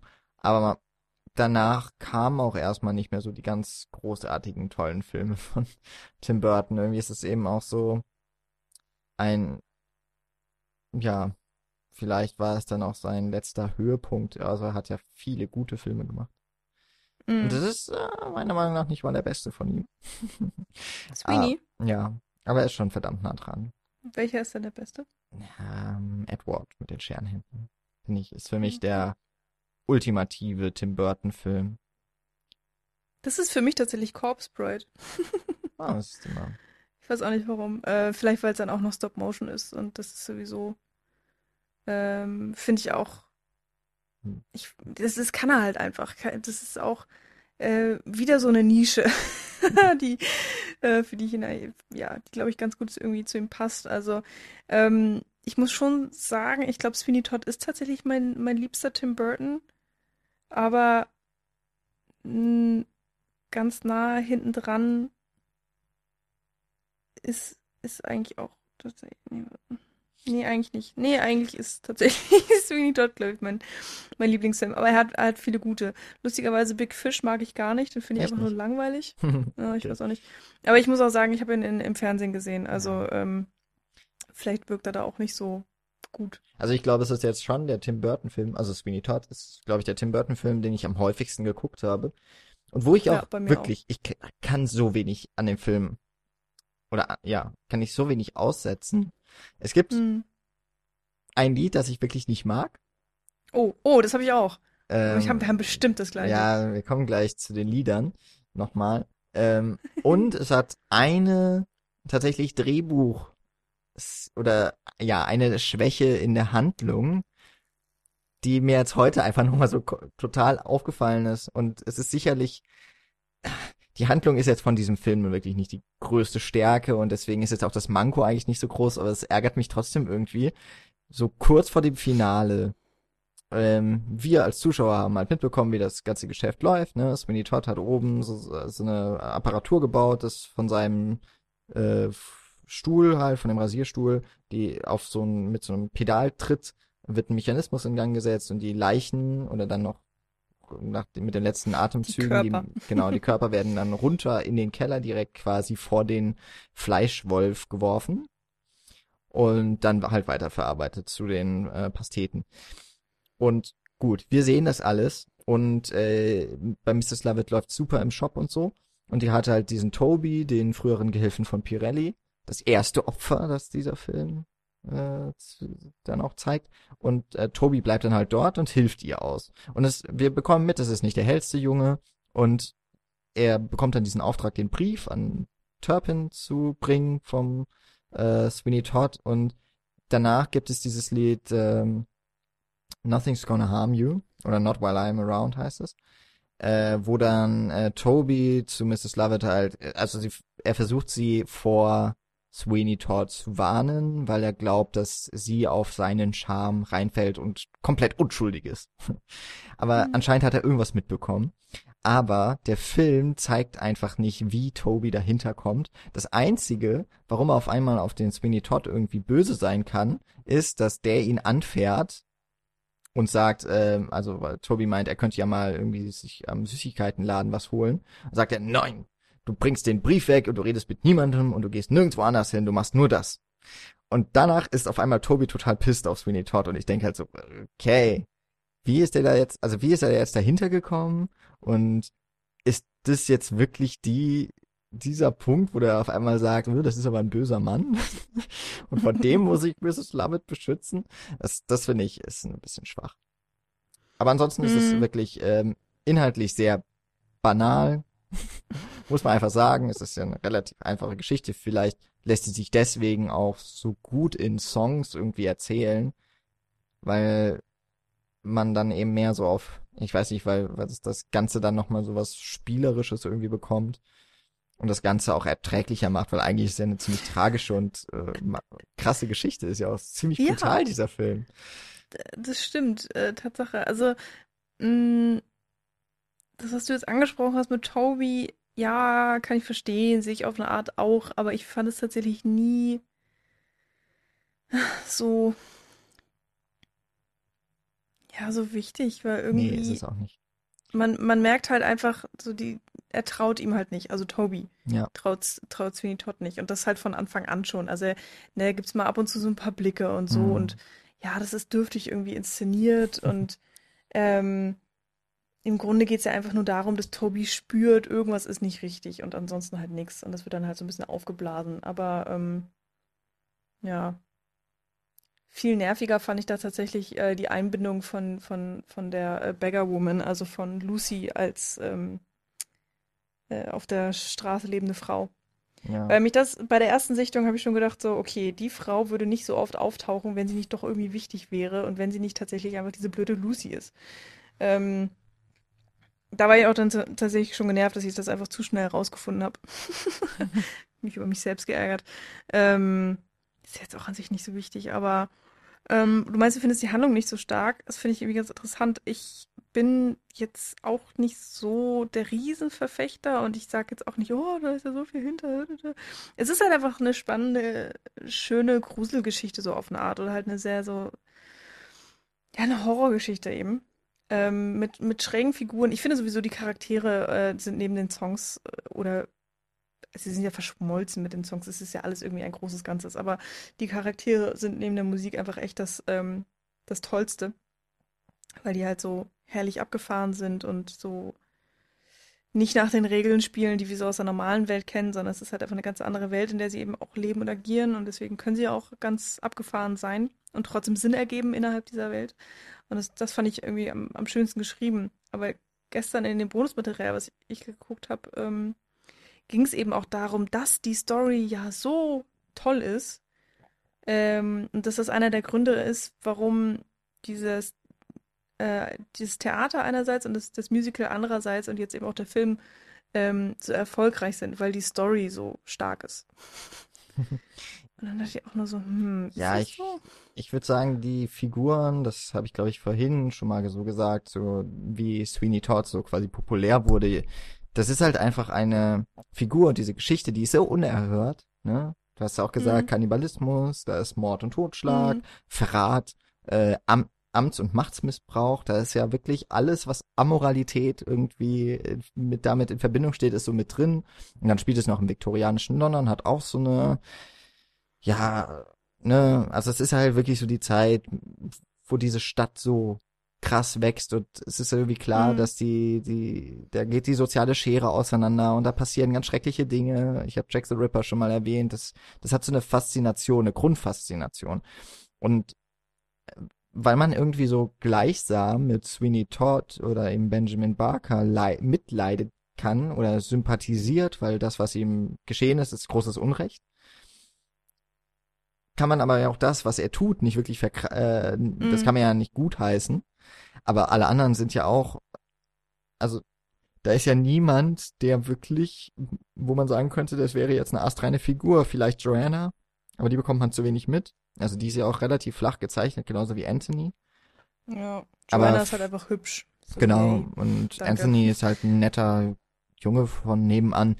Und ähm, vielleicht ist es eben auch, ja, so die Jugend hat halt vielleicht noch die Chance so, aber die anderen, das ist halt alles, das sind alles verrohte Menschen. Hm. So. Und das, ja, also so von der, von der Thematik her, da ist einfach alles drin, was Drama ausmacht. Deswegen glaube ich, ja, doch, die Geschichte hat schon eine Faszination, aber sie, was ich eher so meine, sie ist halt relativ simpel und ja. äh, sie ist sehr straightforward eigentlich. Wenn man jetzt mal diesen Reveal, äh, diese Enthüllung rausnimmt, dass äh, die, die Bettlerin oder dass eben die Lucy, die Frau von Benjamin Barker, nicht gestorben ist, ähm, sondern eben weiterhin lebt und durch halt alles verloren hat ähm, und am Ende noch umgebracht wird von Sweeney Todd, vom eigenen Mann. Ähm, das, äh, ja, also das ist halt eine sehr von der Struktur her einfache Geschichte, aber es, es geht halt schon irgendwie um viel. Und ich meinte jetzt äh, gerade, dass ich jetzt da so ein bisschen nitpicke, ja, weil mir da ein, weil mir dieses eine Sache sich irgendwie nicht erschließt, das ähm, kann ich jetzt auch nur so quasi als Grund nehmen, warum der Film jetzt bei Letterbox keine 5-Sterne-Wertung hat, sondern nur eine viereinhalb. Ja, sorry. oh mein Gott. Ja, äh, Ja. also da ist schon viel wichtiger für mich, dass ich eben ein Lied so gar nicht gerne höre. Und das ist so Ja. einfach, beim Soundtrack wird einfach geskippt. Das stimmt. Ja, das habe ich mir gestern tatsächlich auch kurz gewünscht. Nee, aber ich habe noch eine Kritik Ja. kurz, wo wir noch beim Inhalt sind sozusagen. Ähm, und zwar ist es auch dieses, wir haben ja schon gesagt, eine Joanna ist einfach hübsch. Mhm. Ähm, jedenfalls für den Zuschauer, weil für, für Sweeney Todd hat sie dann doch nochmal ja eine, eine sehr große Bedeutung und das wird ja auch ganz schön rübergebracht eigentlich. Ähm, naja, aber ansonsten ist sie da irgendwie in ihrem Kämmerlein und es ist halt dieses ne, eingesperrtes Vogeldings, was ja auch irgendwie eine ganz nette Analogie ist. Ähm, und äh, sie gewinnt ja vor, oder ihre Figur ist vor allen Dingen immer für andere Charaktere irgendwie wichtig. Sie ist immer so der Anspielpartner und vor allen Dingen ja für Alan Rickman, weil er- halt einfach irgendwie dieser widerliche Pedo ist, der so seine Adoptivtochter irgendwie total geil findet und heiraten möchte, wo man, das ist echt gruselig. Also so viele gruselige Aspekte und das ist einer davon. Und trotzdem finde ich Alan Rickman immer noch geil und in der und so Pretty Women ist einfach der Hammer. Naja. Ähm, aber vor allen Dingen hat mich tatsächlich gestört, und das habe ich, glaube ich, immer ignoriert bei den letzten Sichtungen. Gestern konnte ich es nicht, dass Anthony vor ihrem Fenster steht, er guckt hoch und ist verliebt. Und ist einfach nur so, ach ja, okay, und dann muss er sie retten, weil sie ist so hübsch. Und ist einfach nur so, pff, Ja, wenn das oh. nicht verdient ist. Ja, vor allen Dingen habe ich dann auch gedacht, so macht's ihn das jetzt echt zum Helden? Weiß ich nicht. Also vielleicht ist das ja auch so gewollt, aber vielleicht ist das in dem Musical auch besser, vielleicht haben die da andere Szenen, mehr Szenen oder was auch immer, Aber aber das ist auch so, da habe ich zumindest das Gefühl, das ist schon recht typisch für solche Geschichten, oder? ja, also aber alles so andere dieses- in dem Film ist halt absolut ganz weit weg von typisch. Und Ja, okay, ist- gerade dann ja. dieses Zeugs, Ja. was niemand will? Niemand will das. Aber es ist ja nur eine Nebenhandlung. Ja, Gott sei Dank. Aber wir verdanken dieser Nebenhandlung halt auch das schlechteste Lied. Ja. Und zwar, Moment, oh, wollen wir es gleichzeitig sagen? Das ja, wäre jetzt das wäre jetzt witzig, wenn es nicht das gleiche ist. Äh, Das stimmt. Okay. Moment, ich muss mir den hm. Songnamen erstmal nochmal rausholen, weil ich ihn hier nicht falsch sage. Äh, auf Englisch, ne? Ja. Ja, Okay. okay, ich habe ihn. Okay, auf drei. Ja. Eins, zwei, drei. Greenfinch und Greenfinch und. Lindbird. Ja, sehr Ja. gut. Wunderbar. Und es ist so, also Joanna singt genau dieses eine Lied und das war's. Und ich habe jetzt gerade mal nachgeguckt, also es ist Sopran. Und ich weiß Ach, nicht, ja. vielleicht Mhm. liegt's an Sopran, mag auch sein, aber es, und sie singt das sicherlich gut und das ist vielleicht auch eine der am besten ausgebildeten Sänger, die jetzt da mitspielen. Aber pff, ich find's, also ich, also zum einen ist diese Analogie, die da aufgemacht wird, ist halt auch relativ, auch da jetzt wieder sehr simpel und ja, oh Mann, ja, ich bin ein eingesperrter kleiner Vogel, ich muss gerettet werden, bla bla bla. Und irgendwie, ach, es, es nervt so und dieses Vogelgezwitscher und ich, eigentlich habe ich gar nicht so viel was gegen Vögel, aber Aber da schon. In dem Ja. Moment. Hm. Und es ist halt so Nee. richtig, es ist ja nur erklärend, ne? Also und aber so richtig, ich hau immer wieder drauf. Ich also es äh, es wird da auf äh, zweieinhalb, drei Minuten. Es ist ja nicht mal so lang, aber es wird eigentlich immer nur das Gleiche gesagt. Ihre Situation, die wir eh schon kennen, sie ist halt eingesperrt, sie wird nicht rausgelassen von halt dem Turpin. Das ist auch noch zusätzlichen Arsch, der ihre Mutter höchstwahrscheinlich vergewaltigt hat. Und uh, ja, Ja, also 2 Minuten 16 geht es. Ich war auch gerade erschüttert. Also gefühlt geht's ja ja. sechs Minuten. viel viel länger würde ich sagen. Ja, warst du wirklich. Es ist, ich weiß nicht, dieses Lied ist schon eine kleine Tortur. Ich weiß auch gar nicht so warum, weil du hast ja schon recht, es ist irgendwie gut gesungen und auch nicht schlecht komponiert. Und ich habe dann versucht, auf die Instrumentalisierung zu achten. Ähm, und da, da ist tatsächlich so eine total coole Querflöte im Hintergrund, die halt die ganze Zeit auch so trällert wie eben auch Vögel oder ja, und das ist irgendwie schon ganz nice, aber ähm, ich kann mir das auch nicht anhören. Also das ist auch so viel Kopfstimme. Das ist halt vielleicht auch so mein Ja, Problem. Immer dieses ja. Ja, genau, das ist so ein bisschen Und- dieses Gefiepe. Und es soll ja so, aber gleichzeitig ist es einfach so, äh, könnte ich was streichen, dann auf jeden Fall das. Und ich finde auch tatsächlich dieses Lied von Anthony, also Joanna, das kommt mir auch zu oft, muss ich sagen. Also, das ist ja auch gar nicht so lang, aber es finde ich auch einfach so langweilig. Das liegt natürlich auch, hängt damit zusammen, dass die Story hinter Joanna ist einfach so, ja, du liebst sie, weil du sie einmal gesehen hast, wir haben es verstanden, sie ist hübsch, so ist jetzt toll, dann rette sie halt und singe eine Ballade. Das ist so, bockt mich nicht, interessiert mich nicht. Dann würde ich halt, hätte ich lieber gerne das alles gestrichen und dann noch mal ein paar Songs darüber, wie irgendwelche Menschen ge- umgebracht werden. Also, Also, da muss ich wieder sagen, Joanna mag ich.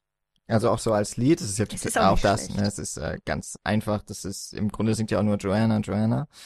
Ähm, aber es ist ja auch, das ist mir jetzt nochmal so aufgefallen, es ist ja auch quasi so sein Thema, also die Musik. Und die Ja. kommt ja immer mal wieder auf. Genauso äh, wie bei Johnny Depp ist es so dieses da von Epiphany und von Helena Bonham Carter, das äh, ist es, äh, da kommen verschiedene. ja, es ist glaube ich auch so ein bisschen dieses The Barber and His Wife, das, aber das verbindet ja, Ja. auch irgendwie Todd und Mrs. Lovett. Ja. Ähm, Ja, klar. Poor also Thing, meine, so heißt es bei ihr, glaube ich. Ach so, ja. Und, und die ja kommen immer wieder mal vor und vermischen sich Ja. dann auch gerade am Ende. Ja, also am Ende ist es ja wirklich extrem. Also äh, mir ist es äh, auch gestern zum ersten Mal wieder aufgefallen, ähm, dass ich, wenn man es böse ausdrücken möchte, wurden sie irgendwann faul, weil dann halt irgendwann einfach keine neuen Lieder mehr kommen, sondern ähm, vor allen Dingen in der zweiten Hälfte des Films so viele Reprises oder Med Medleys. Äh, vor allen Dingen das Ende ist ja wirklich einfach nur ein Medley von ähm, zehn Minuten oder über zehn Minuten Mhm. von ganzen Songs, die man schon kennt. Was natürlich irgendwie schön ist und es ist ja auch gang und gäbe. Es ist jetzt nicht so, dass das andere Musicals nicht machen würden. Vor allen Dingen Musicals, die halt in der Form geschrieben wurden. So ein bisschen. Ähm, also, ne, zum Beispiel bei Singing in the Rain macht das nicht, weil da hast du halt eine ganz andere Songstruktur. Und Ja, da lassen stimmt. sich die Songs ja auch gar nicht so vereinen, weil es ist ja auch, der, der, der ganze Film ist ein Medley sozusagen an Musicals. Und ähm, das ist ja noch was ganz anderes. Aber hier wurde ja wirklich die, die Musik, das ist alles komplett aus einer Feder. Es ist nicht zusammengewürfelt und dahergewurstelt, sondern ja, alles, er hat ein riesiges, ganzes, großes Konzept. Und das sieht man dann auch in der Finalszene eben, weil sich alles zusammenfügt sozusagen. Also die Geschichte kommt äh, zu einem Ende, die, die Figuren sind alle gefühlt am selben Platz oder finden halt ihr Handlungsende mit dem Tod meistens. Und genau, so kommt eben auch die Musik dann sozusagen zu, zu einem Ende und, und vermischt sich da nochmal und, und hat ihren quälenden ähm, Höhepunkt oder Endpunkt. Aber ich hatte trotzdem das Gefühl, so, ja, jetzt hatten wir, glaube ich, gefühlt eine halbe Stunde.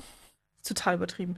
Aber ja, ähm, sehr lange kein neues Lied mehr. Äh, einfach nur diese, diese Reprises und es hat mich dann auch tatsächlich nicht ganz so mitgenommen. Also ich hätte es dann vielleicht doch ganz geil gefunden, am Ende nochmal so eine Art Epiphany zu haben, nur halt fürs Ende.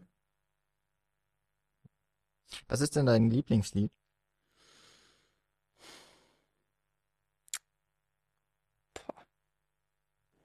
Also, ne, ich, ich weiß es nicht. Jan, was ist denn? Sag doch vielleicht erstmal dein Lieblingslied. okay, ich mach's, ich mach's jetzt nicht ganz so spannend wie du ähm, sondern ich mache auch noch quasi gleichsam ein, ein Self-Plug für uns. Wir haben ja mal die Top 50 beste Filmmusikliste gemacht. Der eine oder andere kennt es und vielleicht hat der eine oder andere auch den Weg auf unseren Podcast darüber gefunden.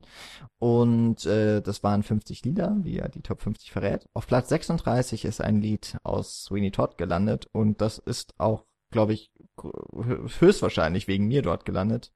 Also überhaupt erstmal in die Auswahl gekommen vielleicht. Ähm, Epiphany ist das. Du hast es eben schon mal erwähnt.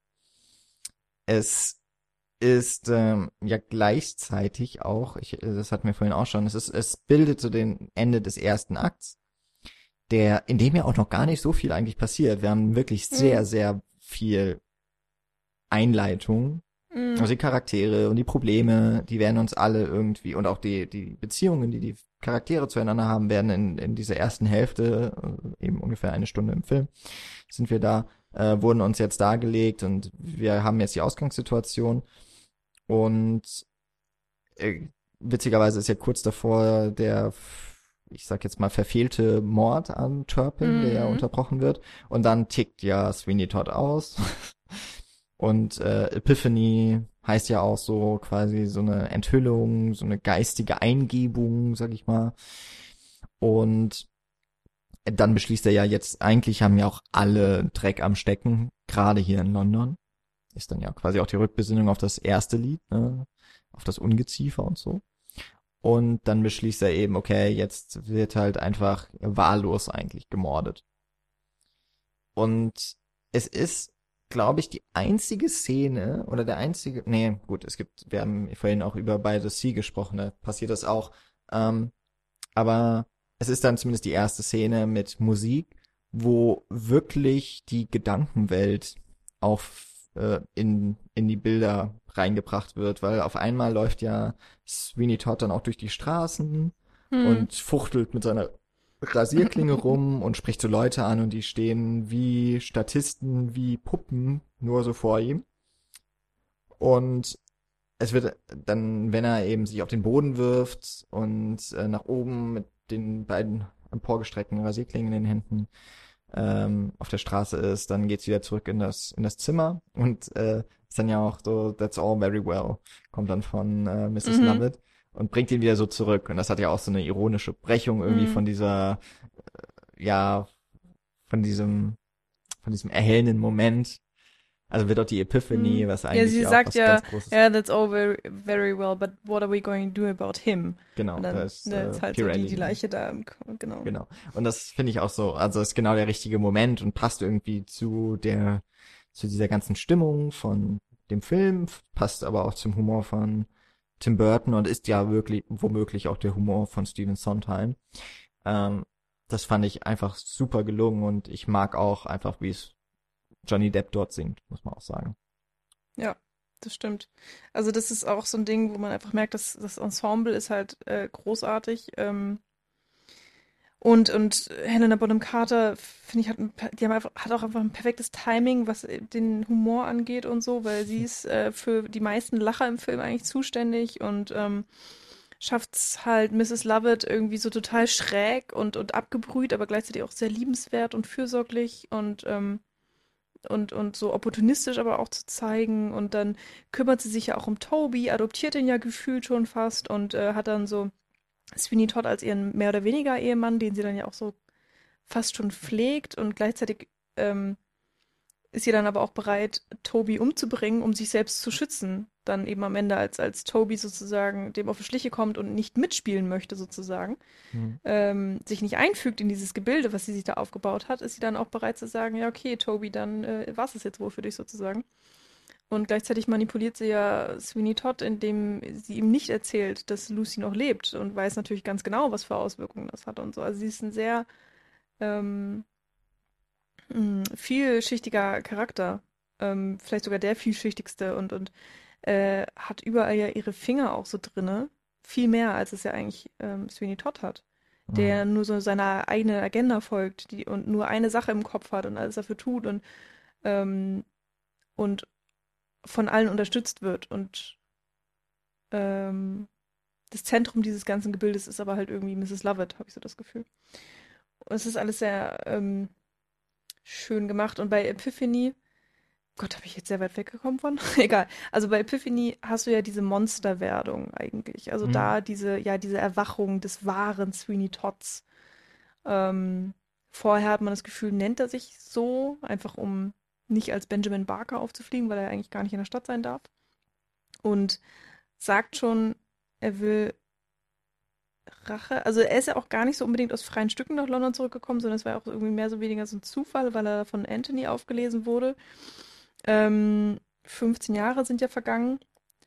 Und ähm, er hat sich ja nicht nur äußerlich verändert, sondern irgendwie auch ja, innerlich. Und in der Epiphany, in dem Song, wird es dann, kommt es alles zum Vorschein, wird es alles überdeutlich und er verwandelt sich in, in die Figur, die er dann letztendlich auch den Rest des Films bleibt und ähm, mit der er sozusagen seine tiefsten, schlimmsten Wünsche in Erfüllung bringen kann, eben Rache zu suchen an Judge Turpin und eigentlich gefühlt auch so an ganz London. Also ihm ist dann ja auch wirklich alles egal und er bringt alles um, was ihm vor die Rasierklinge fällt. Gar nicht mal, weil er jetzt unbedingt diese Meat Pies herstellen will, sondern das ist eigentlich nur so ein Nebeneffekt. Ja. So. Aber man muss äh, da, Oder noch, die perfekte Tarnung, sagen wir mal so. Ja, das noch kurz gesagt. Ganz am Ende würde ich sagen, kehrt er wieder zurück. Also wird er wieder zu ja. Benjamin Barker oder zumindest zu dem Schatten von, von dem Mann, der mal war. Aber ja, stimmt, du hast vollkommen recht. Das ist die, das ist dieser Moment in der Epiphany, in dem tatsächlich sich Todd quasi von Barker abspaltet. Mhm. Ja, wo diese Zerrissenheit an der Figur auch so richtig klar wird. Mhm. Gut, jetzt haben, haben wir lange über mein, mein Lieblingslied gesprochen, aber du bist noch nicht rausgerückt mit deinem.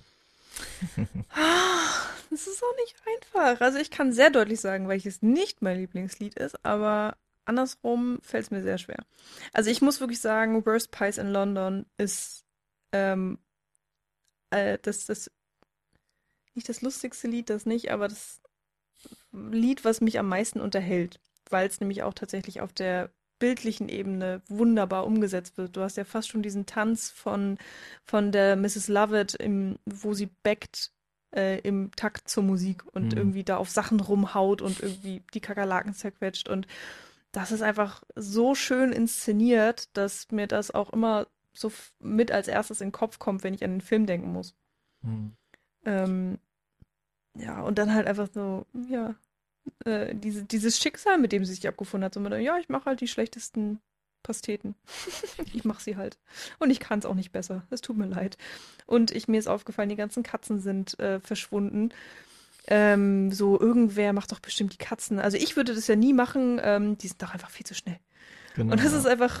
Das ist, das ist so dieser gut. Humor auch, ne, den ja. du angesprochen hast. Weil das ist, ähm, ja, ach, weiß ich nicht, das finde ich einfach toll. Ob es jetzt mein Lieblingslied, weiß ich nicht. Ist, äh, weiß ich nicht. Äh, ich muss auch sagen, diese ganze Pirelli-Szene äh, mit diesem Pirellis Miracle Elixir, wenn dann der kleine Junge auftritt, das finde ich halt einfach grandios. Und ich finde tatsächlich das auch Welten besser als dann diese Abwandlung mit den Meat Pies, wie auch immer mhm. das nochmal heißt. Mhm. Hä? Es wird gar nicht aufgeführt. Das ist ja komisch. Da bin ich mir jetzt gerade auch gar nicht sicher, wie das, wie das denn heißt. Ich glaube, das ist dieses God That's Good. Oh, das kann ja. sein, ja, dass es dann auch zusammenmischt. Naja, egal. Aber da auch ähm, der Auftritt von Sacha Baron Cohen und der ist ja der, er spielt den absoluten Clown. Es ist so grandios, wie, wie albern das alles ist und wie over the top und so diese Haare und das Outfit und, und dieser bescheuerte italienische Akzent. Ähm, und dann, ne, so von mir, oh, ich habe schon den Papst äh, rasiert und so. Und das ist äh, auch alles so wunderschön im Takt und äh, ja. Da hast du eben auch wieder diese, diese Visualisierung der Musik so ein bisschen eben mit drin, genauso wie bei Worst Parts of London. Das funktioniert einfach sehr gut. Aber ich glaube, wenn ich mich, ähm, wenn ich mich darauf festlegen würde, ist es tatsächlich das Duett. Also Pretty Woman zwischen Johnny Depp und Alan Rickman. Ähm, das ist fast auch eigentlich so, finde ich, das gefühlvollste Lied. Und das für mich ähm, fast schon romantischste. Also da, da kommt, Joanna kommt auch nicht nochmal annähernd dran, finde ich. Weil Joanna ist einfach so dieses, oh, ich vergöttere sie so. Ja, genau. Und, und, und bei Pretty Women, auch wenn der Titel heißt Schöne Frauen, geht es aber da eigentlich wirklich um die Wertschätzung von Frauen. Und beide Männer haben so ihren Blick und eigentlich, sie sagen das Gleiche, meinen aber was komplett anderes, Gegensätzliches. Und, und Johnny Depp oder äh, äh, Sweeney Todd ist sich dessen bewusst, dass sie über was komplett anderes reden und es ist ja auch seine Agenda und genau deswegen will er ja Alan Rickman auch umbringen. Und, und, ähm, und, und Alan Rickman halt überhaupt nicht. Er ist so dieses naive Opfer auf der Schlachtbank und ist sich mhm. dessen überhaupt nicht bewusst und ist das so total entspannt und ähm, das macht diesen, diesen ganzen Moment irgendwie auch so, ja, richtig sensitiv und, und ähm, äh, ich hatte vorhin noch so ein Wort, was ich da schon benutzt habe, um das zu beschreiben. Egal. Ähm, intim, so. Genau, einfach ein extrem intimes Duett und dann auch noch zwischen zwei Männern. Ich weiß gar nicht, wann ich das letzte Mal, wann ich überhaupt jemals irgendwie so ein krasses, schönes, tolles Duett zwischen zwei Männern gehört habe in der Art und Weise und ja. Ich würde ich würde ein bisschen noch widersprechen und sagen, dass vielleicht My Friends noch intimer ist. Und da ja. geht es immerhin um die Messer von oder die ja, Rasierklingen von mhm ihm. Und das, die werden ja auch behandelt wie ein, ein Liebhaber oder eine Liebhaberin. Ja. Und eben dann noch, äh, damit das eben die Mrs. Lovett da immer so im Hintergrund ist. Und ah, ja, es ist schon, es ist schon eine tragische Liebesgeschichte eigentlich zwischen den beiden. Und das ist so witzig, weil das ist ja eigentlich gar nicht so der, da liegt gar nicht so der Fokus drauf, aber eigentlich um diesen Barbier passieren so viele andere Geschichten und alles sind irgendwie so tragisch und traurig. Ich meine, auch der Pirelli ist ja eigentlich es war halt äh, mal ein, ein, eine Aushilfe von mhm. Barker mhm. und äh, wurde aber auch nicht so richtig wertgeschätzt und ist ja eigentlich dann auch so ein bisschen eine tragische Figur, weil auch er muss sich als wer ganz anderes ausgeben. Auf der anderen Seite gibt es eben den Judge Turpin, der gibt sich nach außen als jemand ganz anderes, als er ist. Er hat ja diese, ja, also es ist halt ein Mann, der ganz offensichtlich Probleme mit seiner Sexualität hat. Aber jetzt wirklich, ähm, ja gut, er spricht dann, glaube ich, auch so ein bisschen von diesem Lustknaben und sowas in Indien und mhm. ähm, dann natürlich, dass er in eine Frau verknallt ist, äh, die aber so gar nicht auf ihn steht, um es jetzt mal total äh, banal auszudrücken. Ja. Und äh, den einzigen Weg, den er findet, ist, sie in eine Falle zu locken und sie dann auf diesem Maskenball halt tatsächlich ja vor den Augen aller äh, es wird dann weggeschnitten, aber es ist jetzt ziemlich deutlich, dass äh, sie dort vergewaltigt wird und deswegen ja wahrscheinlich dann auch das Gift nimmt. Mhm. Ja, ich meine vor allen Dingen, at, at, sie ist verheiratet. Er sorgt dafür, dass ihr Mann irgendwie aggressiv der Stadt verwiesen wird ja. und das, obwohl sie gerade irgendwie Neugeborenes haben. Und dann ist sie komplett alleine und dann steht er vor der Tür so mit einem Strauß Blumen, so damit du, hast du mich nicht lieb? Ja. so. ja, er nimmt sie auch gleich in dieser Rückblende, nimmt er sie auch gleich in den Arm, ja, der Mann ist abgeführt. Ja. So, ja. ist einfach so, guck mal, du brauchst ihn nicht, ich bin da. So, so funktioniert die Welt. Ja. Und um nochmal so, äh, damit auch wirklich jedem klar ist, dass dieser Judge Turpin eine ganz, ein ganz, ganz fieser Mann ist und äh, dass alles verroht ist, diese gesamte Schicht von, vom höheren Bürgertum gibt es ja auch tatsächlich eine Szene vorm Gericht. Und äh, auch da wird der ganz, ganz fiese Humor dieses Films noch einmal bemüht.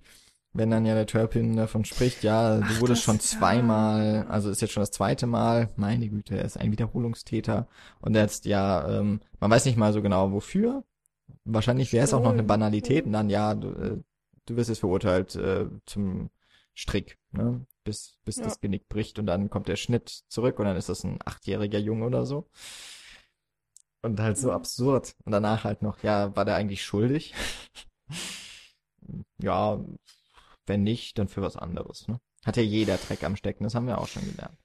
Ja. Das ist vor allen Dingen auch so morbide, weil ja äh, damals zu der Zeit äh, die Sterberate bei den Kindern so extrem hoch war. Also, äh, weil ja auch irgendwie alles war verseucht, auch im Wasser waren ja unfassbar viele Keime und so und ähm, niemand hatte genug Geld. Es gab aber viel zu viele Kinder, weil einfach auch umgehurt wurde oder auch vergewaltigt oder was auch immer. Meine Ja, Verhütung und war es jetzt war sowieso halt nicht immer noch Ding. so eine Art von Altersvorsorge, ne? Ja, aber dementsprechend richtige schlimme Mangelernährung der Kinder, unfassbar Mhm. viele Krankheiten. Also ich meine, das war auch eine Zeit, wo, wo es äh, jetzt die Pest nicht mehr unbedingt gab, aber ähm, Tuberkulose war eine Standardkrankheit. Also sowas, was, was es heutzutage vor allen Dingen auch in Europa eigentlich fast gar nicht mehr gibt, äh, wo man es auch sehr gut behandeln kann und impfen kann und so. Ja, Genau, war, solange, ihr- solange Eltern nicht so blöd sind und auf Impfung scheißen. Ja, wir waren letzte Woche schon so politisch hier, ne? Wenn man, Mhm. ich habe so einen witzigen Comic heute gesehen. Ähm, den, ach, aber das tut jetzt eigentlich nichts zur Sache. Okay. wollte gerade sagen, Geht impfen. Lauer-Podcast gerade. Genau, impfen. geht impfen. Ja, aber ähm, genau, also Kindersterblichkeit unfassbar hoch. Ähm, also äh, die Chance, dass ein Kind die ersten fünf Jahre überlebt, waren irgendwie so bei, weiß ich nicht, 50 Prozent oder so. Also absurd. Ähm, ja, und dann wird dieses eine Kind, was, das, was es geschafft hat, was über fünf Jahre geworden ist, auch noch gehängt. Vom ehrenwerten Richter äh, Turpin. So, dü, dü, dü, dü, mit seinem Beadle. Naja. Ja, er ist ein Ekelprotz. Wollten wir noch auf was anderes hinaus? Kam da was? Mm, Nee, ich glaube, das war einfach nochmal so, um, um Ach so. auch den eigentlichen Alles, Bösewicht alles ist machen. schrecklich. Ja. Mhm. Und natürlich trotzdem wunderbar charismatisch, natürlich gespielt wie immer von Alan Rickman. Der kann halt Mhm. einfach wunderbar Bösewichte auch darstellen. Oder konnte, muss man ja leider sagen. Ja, das stimmt. Ah, da fällt mir gerade ein, ähm, ich habe den Film auch gestern äh, wirklich bewusst in der Blu-ray geguckt. Also ich habe ihn bestimmt irgendwann schon mal auf Blu-ray gesehen, aber mir ist gestern auch wirklich wieder erst aufgefallen, ähm, ja, wie, wie, wie gut das Bild ist, wie viele Details man sieht und so weiter. Vor allen Dingen, ne, ich hatte es ja anfangs gesagt, ich habe den Film ursprünglich auf dem Fernseher gesehen. Also klein, schlimme Qualität, übel. Also, boah. Naja. Und dann ist mir irgendwie aufgefallen, dass, ähm, dass ich gestern auch erst so richtig gesehen habe, wenn sie Bartstoppeln hatten. ich Mhm. meine, in diesem Film ist Rasieren so wichtig. Und ich habe es halt gestern gesehen. So von wegen, oh, okay, da sind die Bartstoppeln und da sind sie weg. Und es ist so quatschig irgendwie. Aber für diesen Film ist es wichtig. Und dann gab es auch diese eine Szene, ähm, wo dann der Beatle sagt, äh, "For- Forgive me, my lord, if I request my lord, äh, Mhm. you're You bla bla bla. my lord, to speak. To speak, genau. You're good looking less than your best, my lord. There's powder upon your west, my lord, and stubbles upon your cheek. Und ich dachte, so, ah, da sind sie. so, ich habe sie gesehen. Tatsächlich, er hat Stoppeln. Und ich bin wirklich der Meinung, ich habe es vorher, ja, vorher war es einfach zu musch, das Bild. And Das- women, my lord, are weak. Hm, ja. Ja. Ah, das sind schon, das sind schon. Es ist so gute. nice. Was man auch, was ich noch zur Musik kurz sagen wollte, ähm, das ist auch mal so die hohe Kunst, wenn du so, so, ein, so eine ganze, ja, oh, nee, wie sagt man das denn? Nicht nur ein Stück schreibst, sondern eben ganz viele und die gehören aber eben alle zusammen. Und das, dass man das merkt, Mhm. dass man, was insgesamt merkt man, ah ja, das ist alles irgendwie aus einer Feder. Aber gleichzeitig hast du eine unglaubliche Varianz. Also jeder Song ist, finde ich, sehr eigenständig und hat so eine, so eine eigene Idee dahinter und ist auch immer ähm, perfekt, finde ich, auf, auf jede einzelne Figur so geschnitten. Also es wäre total merkwürdig für mich, wenn jetzt eine, eine andere Person Worst Pies in London singen würde. Also wenn das jetzt Toby singen würde, das wäre einfach nur so, was tust du da? So, es passt einfach nicht zu dir. So, du hast nichts verloren in diesem Lied. Das kann nur Mrs. Lovett singen, weil es nur zu ihrem Charakter passt. Und ähm, genau, ich, ich finde, das ist hier einfach also die, die große Stärke dieses Films ist einfach die Musik und in, in Kombination mit dem ganzen Können, äh, mit, mit dem ganzen, mit der, mit der Fantasie von Tim Burton. Ich finde, es ist harmoniert perfekt. Ähm, visuell eben auch mit, mit der Musik und allem. Ähm, und, und ja, das Ensemble, was er dafür gekriegt hat, das ist einfach alles wunderbar. aber ja, die große Stärke ist die Musik, nur deswegen ähm, gucke ich den Film so gerne auch. Und ähm, es ist einfach grandios gelungen, so, so ein großes Ganzes zu bilden, was aber dennoch aus vielen eigenständigen Stücken besteht. So. Und deswegen auch bei jedem Hören immer wieder Spaß macht. Ja. Das ist auch so, mal abgesehen davon, dass ich die Schauspieler mag, dass ich den Burton mag, dass, auch wenn ich vorhin die Handlung vielleicht so ein bisschen runtergebügelt habe, Ja, aber auch auch die, ne, aber, aber irgendwie, das funktioniert halt auch so. Der Film ist mit zwei Stunden, finde ich auch überhaupt nicht zu lang. Ja. Also jetzt zum Beispiel so Le Miserable mit seinen fast drei Stunden, da muss der man halt auch. Sitzfleisch immer mitbringen. Ähm, da gibt's aber auch Lieder, die ich super gerne mag, aber dann höre ich mir die lieber Ja. mal so an. Und bei Sweeney Todd mag ich wirklich fast alle Lieder. Also Ja. wir haben vorhin beide, wir haben uns geeinigt, was das schlechteste Lied ist. Und meiner Meinung nach ist das auch das einzige, was ich nicht gerne höre, wo ich es auch skippen könnte. Ähm, vielleicht das einzige, was mir fehlt, das, was dann ähm, Le Miserable doch als kleinen, das hat diese Miserable besser gemacht, sind so die großen Chöre Mhm. und dieses ganz vermischte Singen. Es gibt hier zwar ab und zu diese Duets, aber ich mag zum Beispiel das äh, Do You Hear the People Sing total Ah, gerne ja. oder ähm, dass das danach kommt, irgendwas mit Time oder so. Naja, ähm, da, da finde ich, das, das greift dann so richtig gut ineinander und es ist dann auch so was sehr Episches. Es passt halt auch Mhm. nicht zu Sweeney Todd, so diese E- Epik in dem Mhm. Sinne. Ähm, genau. Und das ist tatsächlich noch ein großer Unterschied zu den ähm, Aufführungen am Broadway oder so generell als, als Bühnenmusical. Sweeney Todd ähm, ist eigentlich mit einem Chor angelegt. Also diese, dieser griechische Chor, also Hm. ne, die Statisten, die immer wieder eigentlich was wiederholen oder nochmal betonen. Die gibt es im ursprünglichen Stück. Ich habe mal so ganz kurz, es gibt auf YouTube einige komplette Aufführungen des Stücks. Ähm, habe ich mal kurz reingehört und reingeguckt. Und äh, ich finde es schade nicht, dass es das hier nicht gibt. Aber es ist, ist glaube ich, so jetzt der wahrscheinlich offensichtlichste Unterschied zur, zur ursprünglichen Fassung. Wenn man jetzt mal rausnimmt, natürlich, dass andere Interpreten jetzt die Songs eingesungen haben. Mhm. Ja, aber Ich finde den, ähm, nur kurz den. Vergleich zu Les Miserables irgendwie ganz interessant, weil ich ähm, Les Miserables, das ist ja auch wieder so schändlich, ne, dass man ja eigentlich, äh, man, man, man sagt Les Miserables und denkt an den amerikanischen Film, aber eigentlich hat, äh, hat das so eine lange Historie, dieses, dieses Musical auch im französischen ähm, Theater und so, äh, wo es ja, glaube ich, eigentlich ursprünglich herkommt, aber dann ist es auch Ja, ist ein Roman. keine Ahnung. Genau. Also um, ja, lange Entstehungsgeschichte und, und äh, ich Pimpf be beziehe mich ähm, immer nur auf ja, diesen amerikanischen Film, weil ich halt gefühlt nichts anderes kenne. Also ich kenne auch so ein paar Videos von französischen Aufführungen, aber egal, darum geht es mir nicht. Ähm, das ist echt ein Film. Da leiden ja alle. Also wirklich alle. Alle leiden, alles ist schlimm. Ich meine, der Film heißt Les Miserables, so den, die, die, die Miserablen, keine Ahnung, wie Ja, weiß die Elenden ist dann dort. Die Elenden, genau. Vom, vom So. Victor Hugo.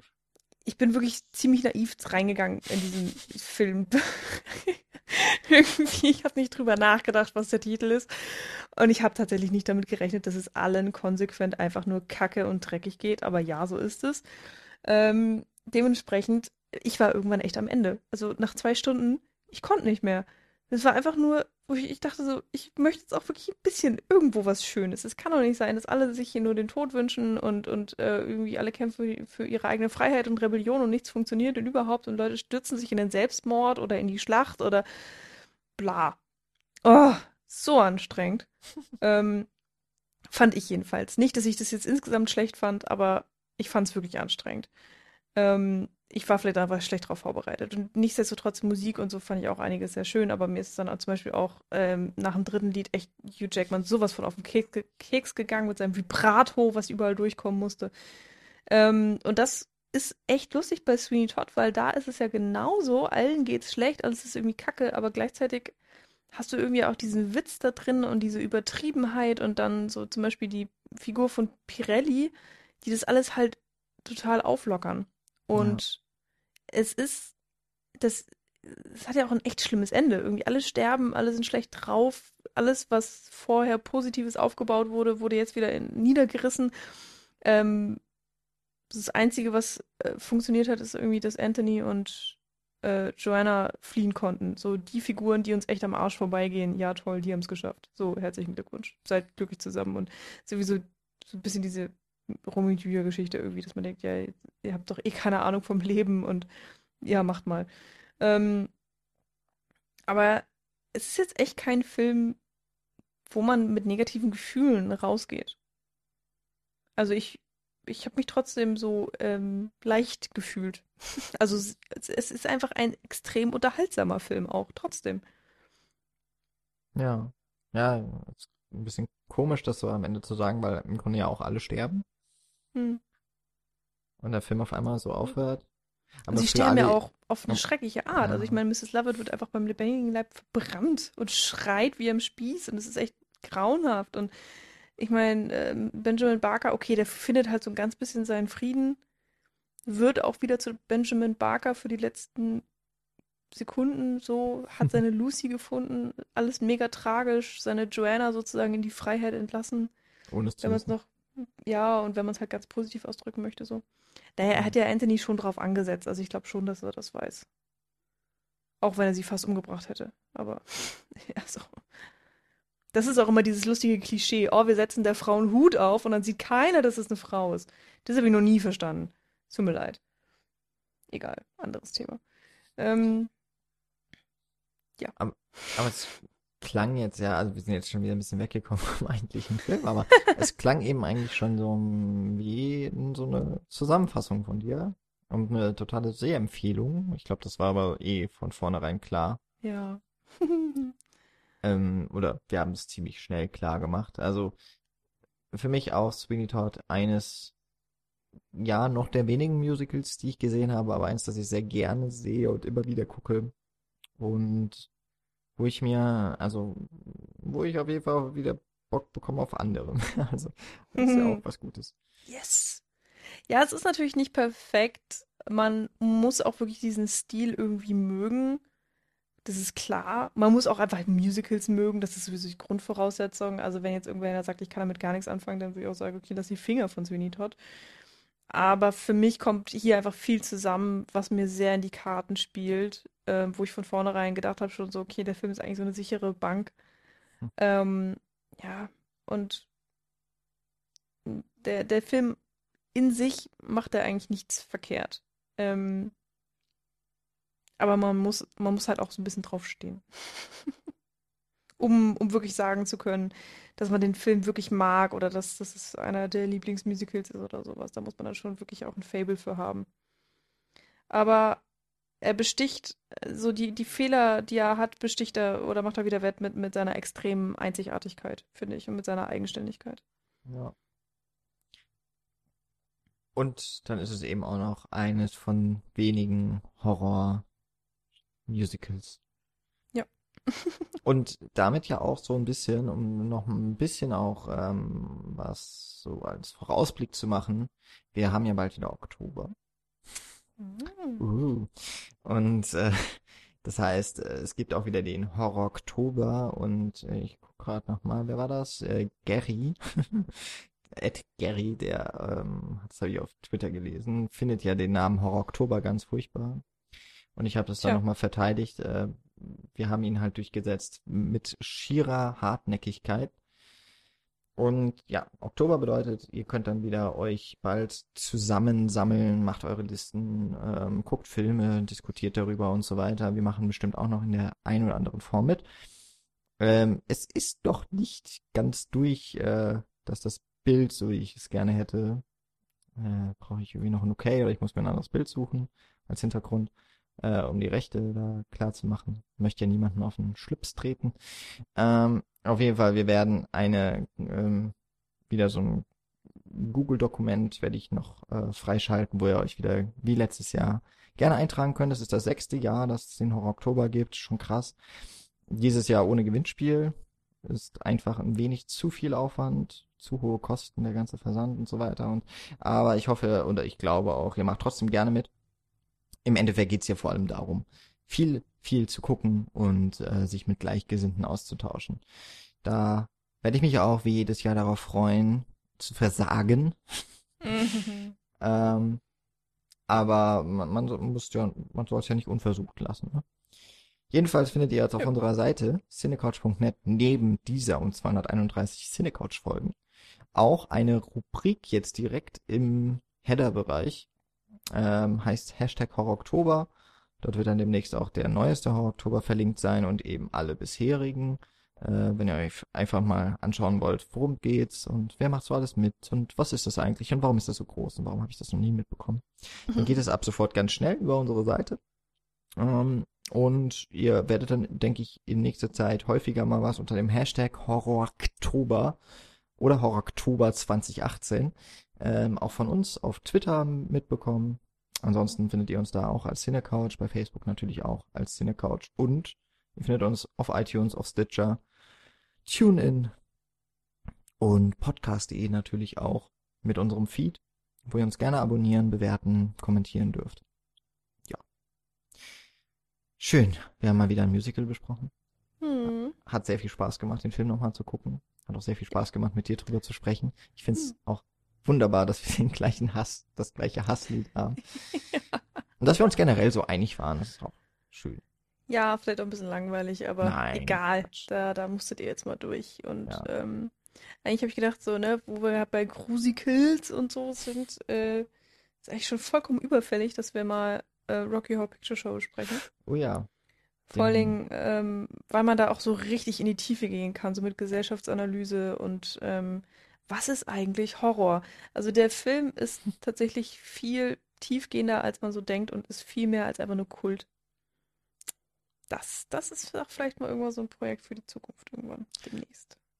Also seid gespannt auf eine der nächsten 232 Folgen, Ja. in denen wir Oh dann Gott. höchstwahrscheinlich irgendwann mal Die nächsten sechs kommen. Jahre. Das ist äh, zukunftsträchtig gedacht. So. Ähm, ja, vielen Dank für dieses Gespräch. Vielen Dank fürs Zuhören, liebe Zuhörer. Und bis zum nächsten Mal. Ja. Bis dann. Tschüss.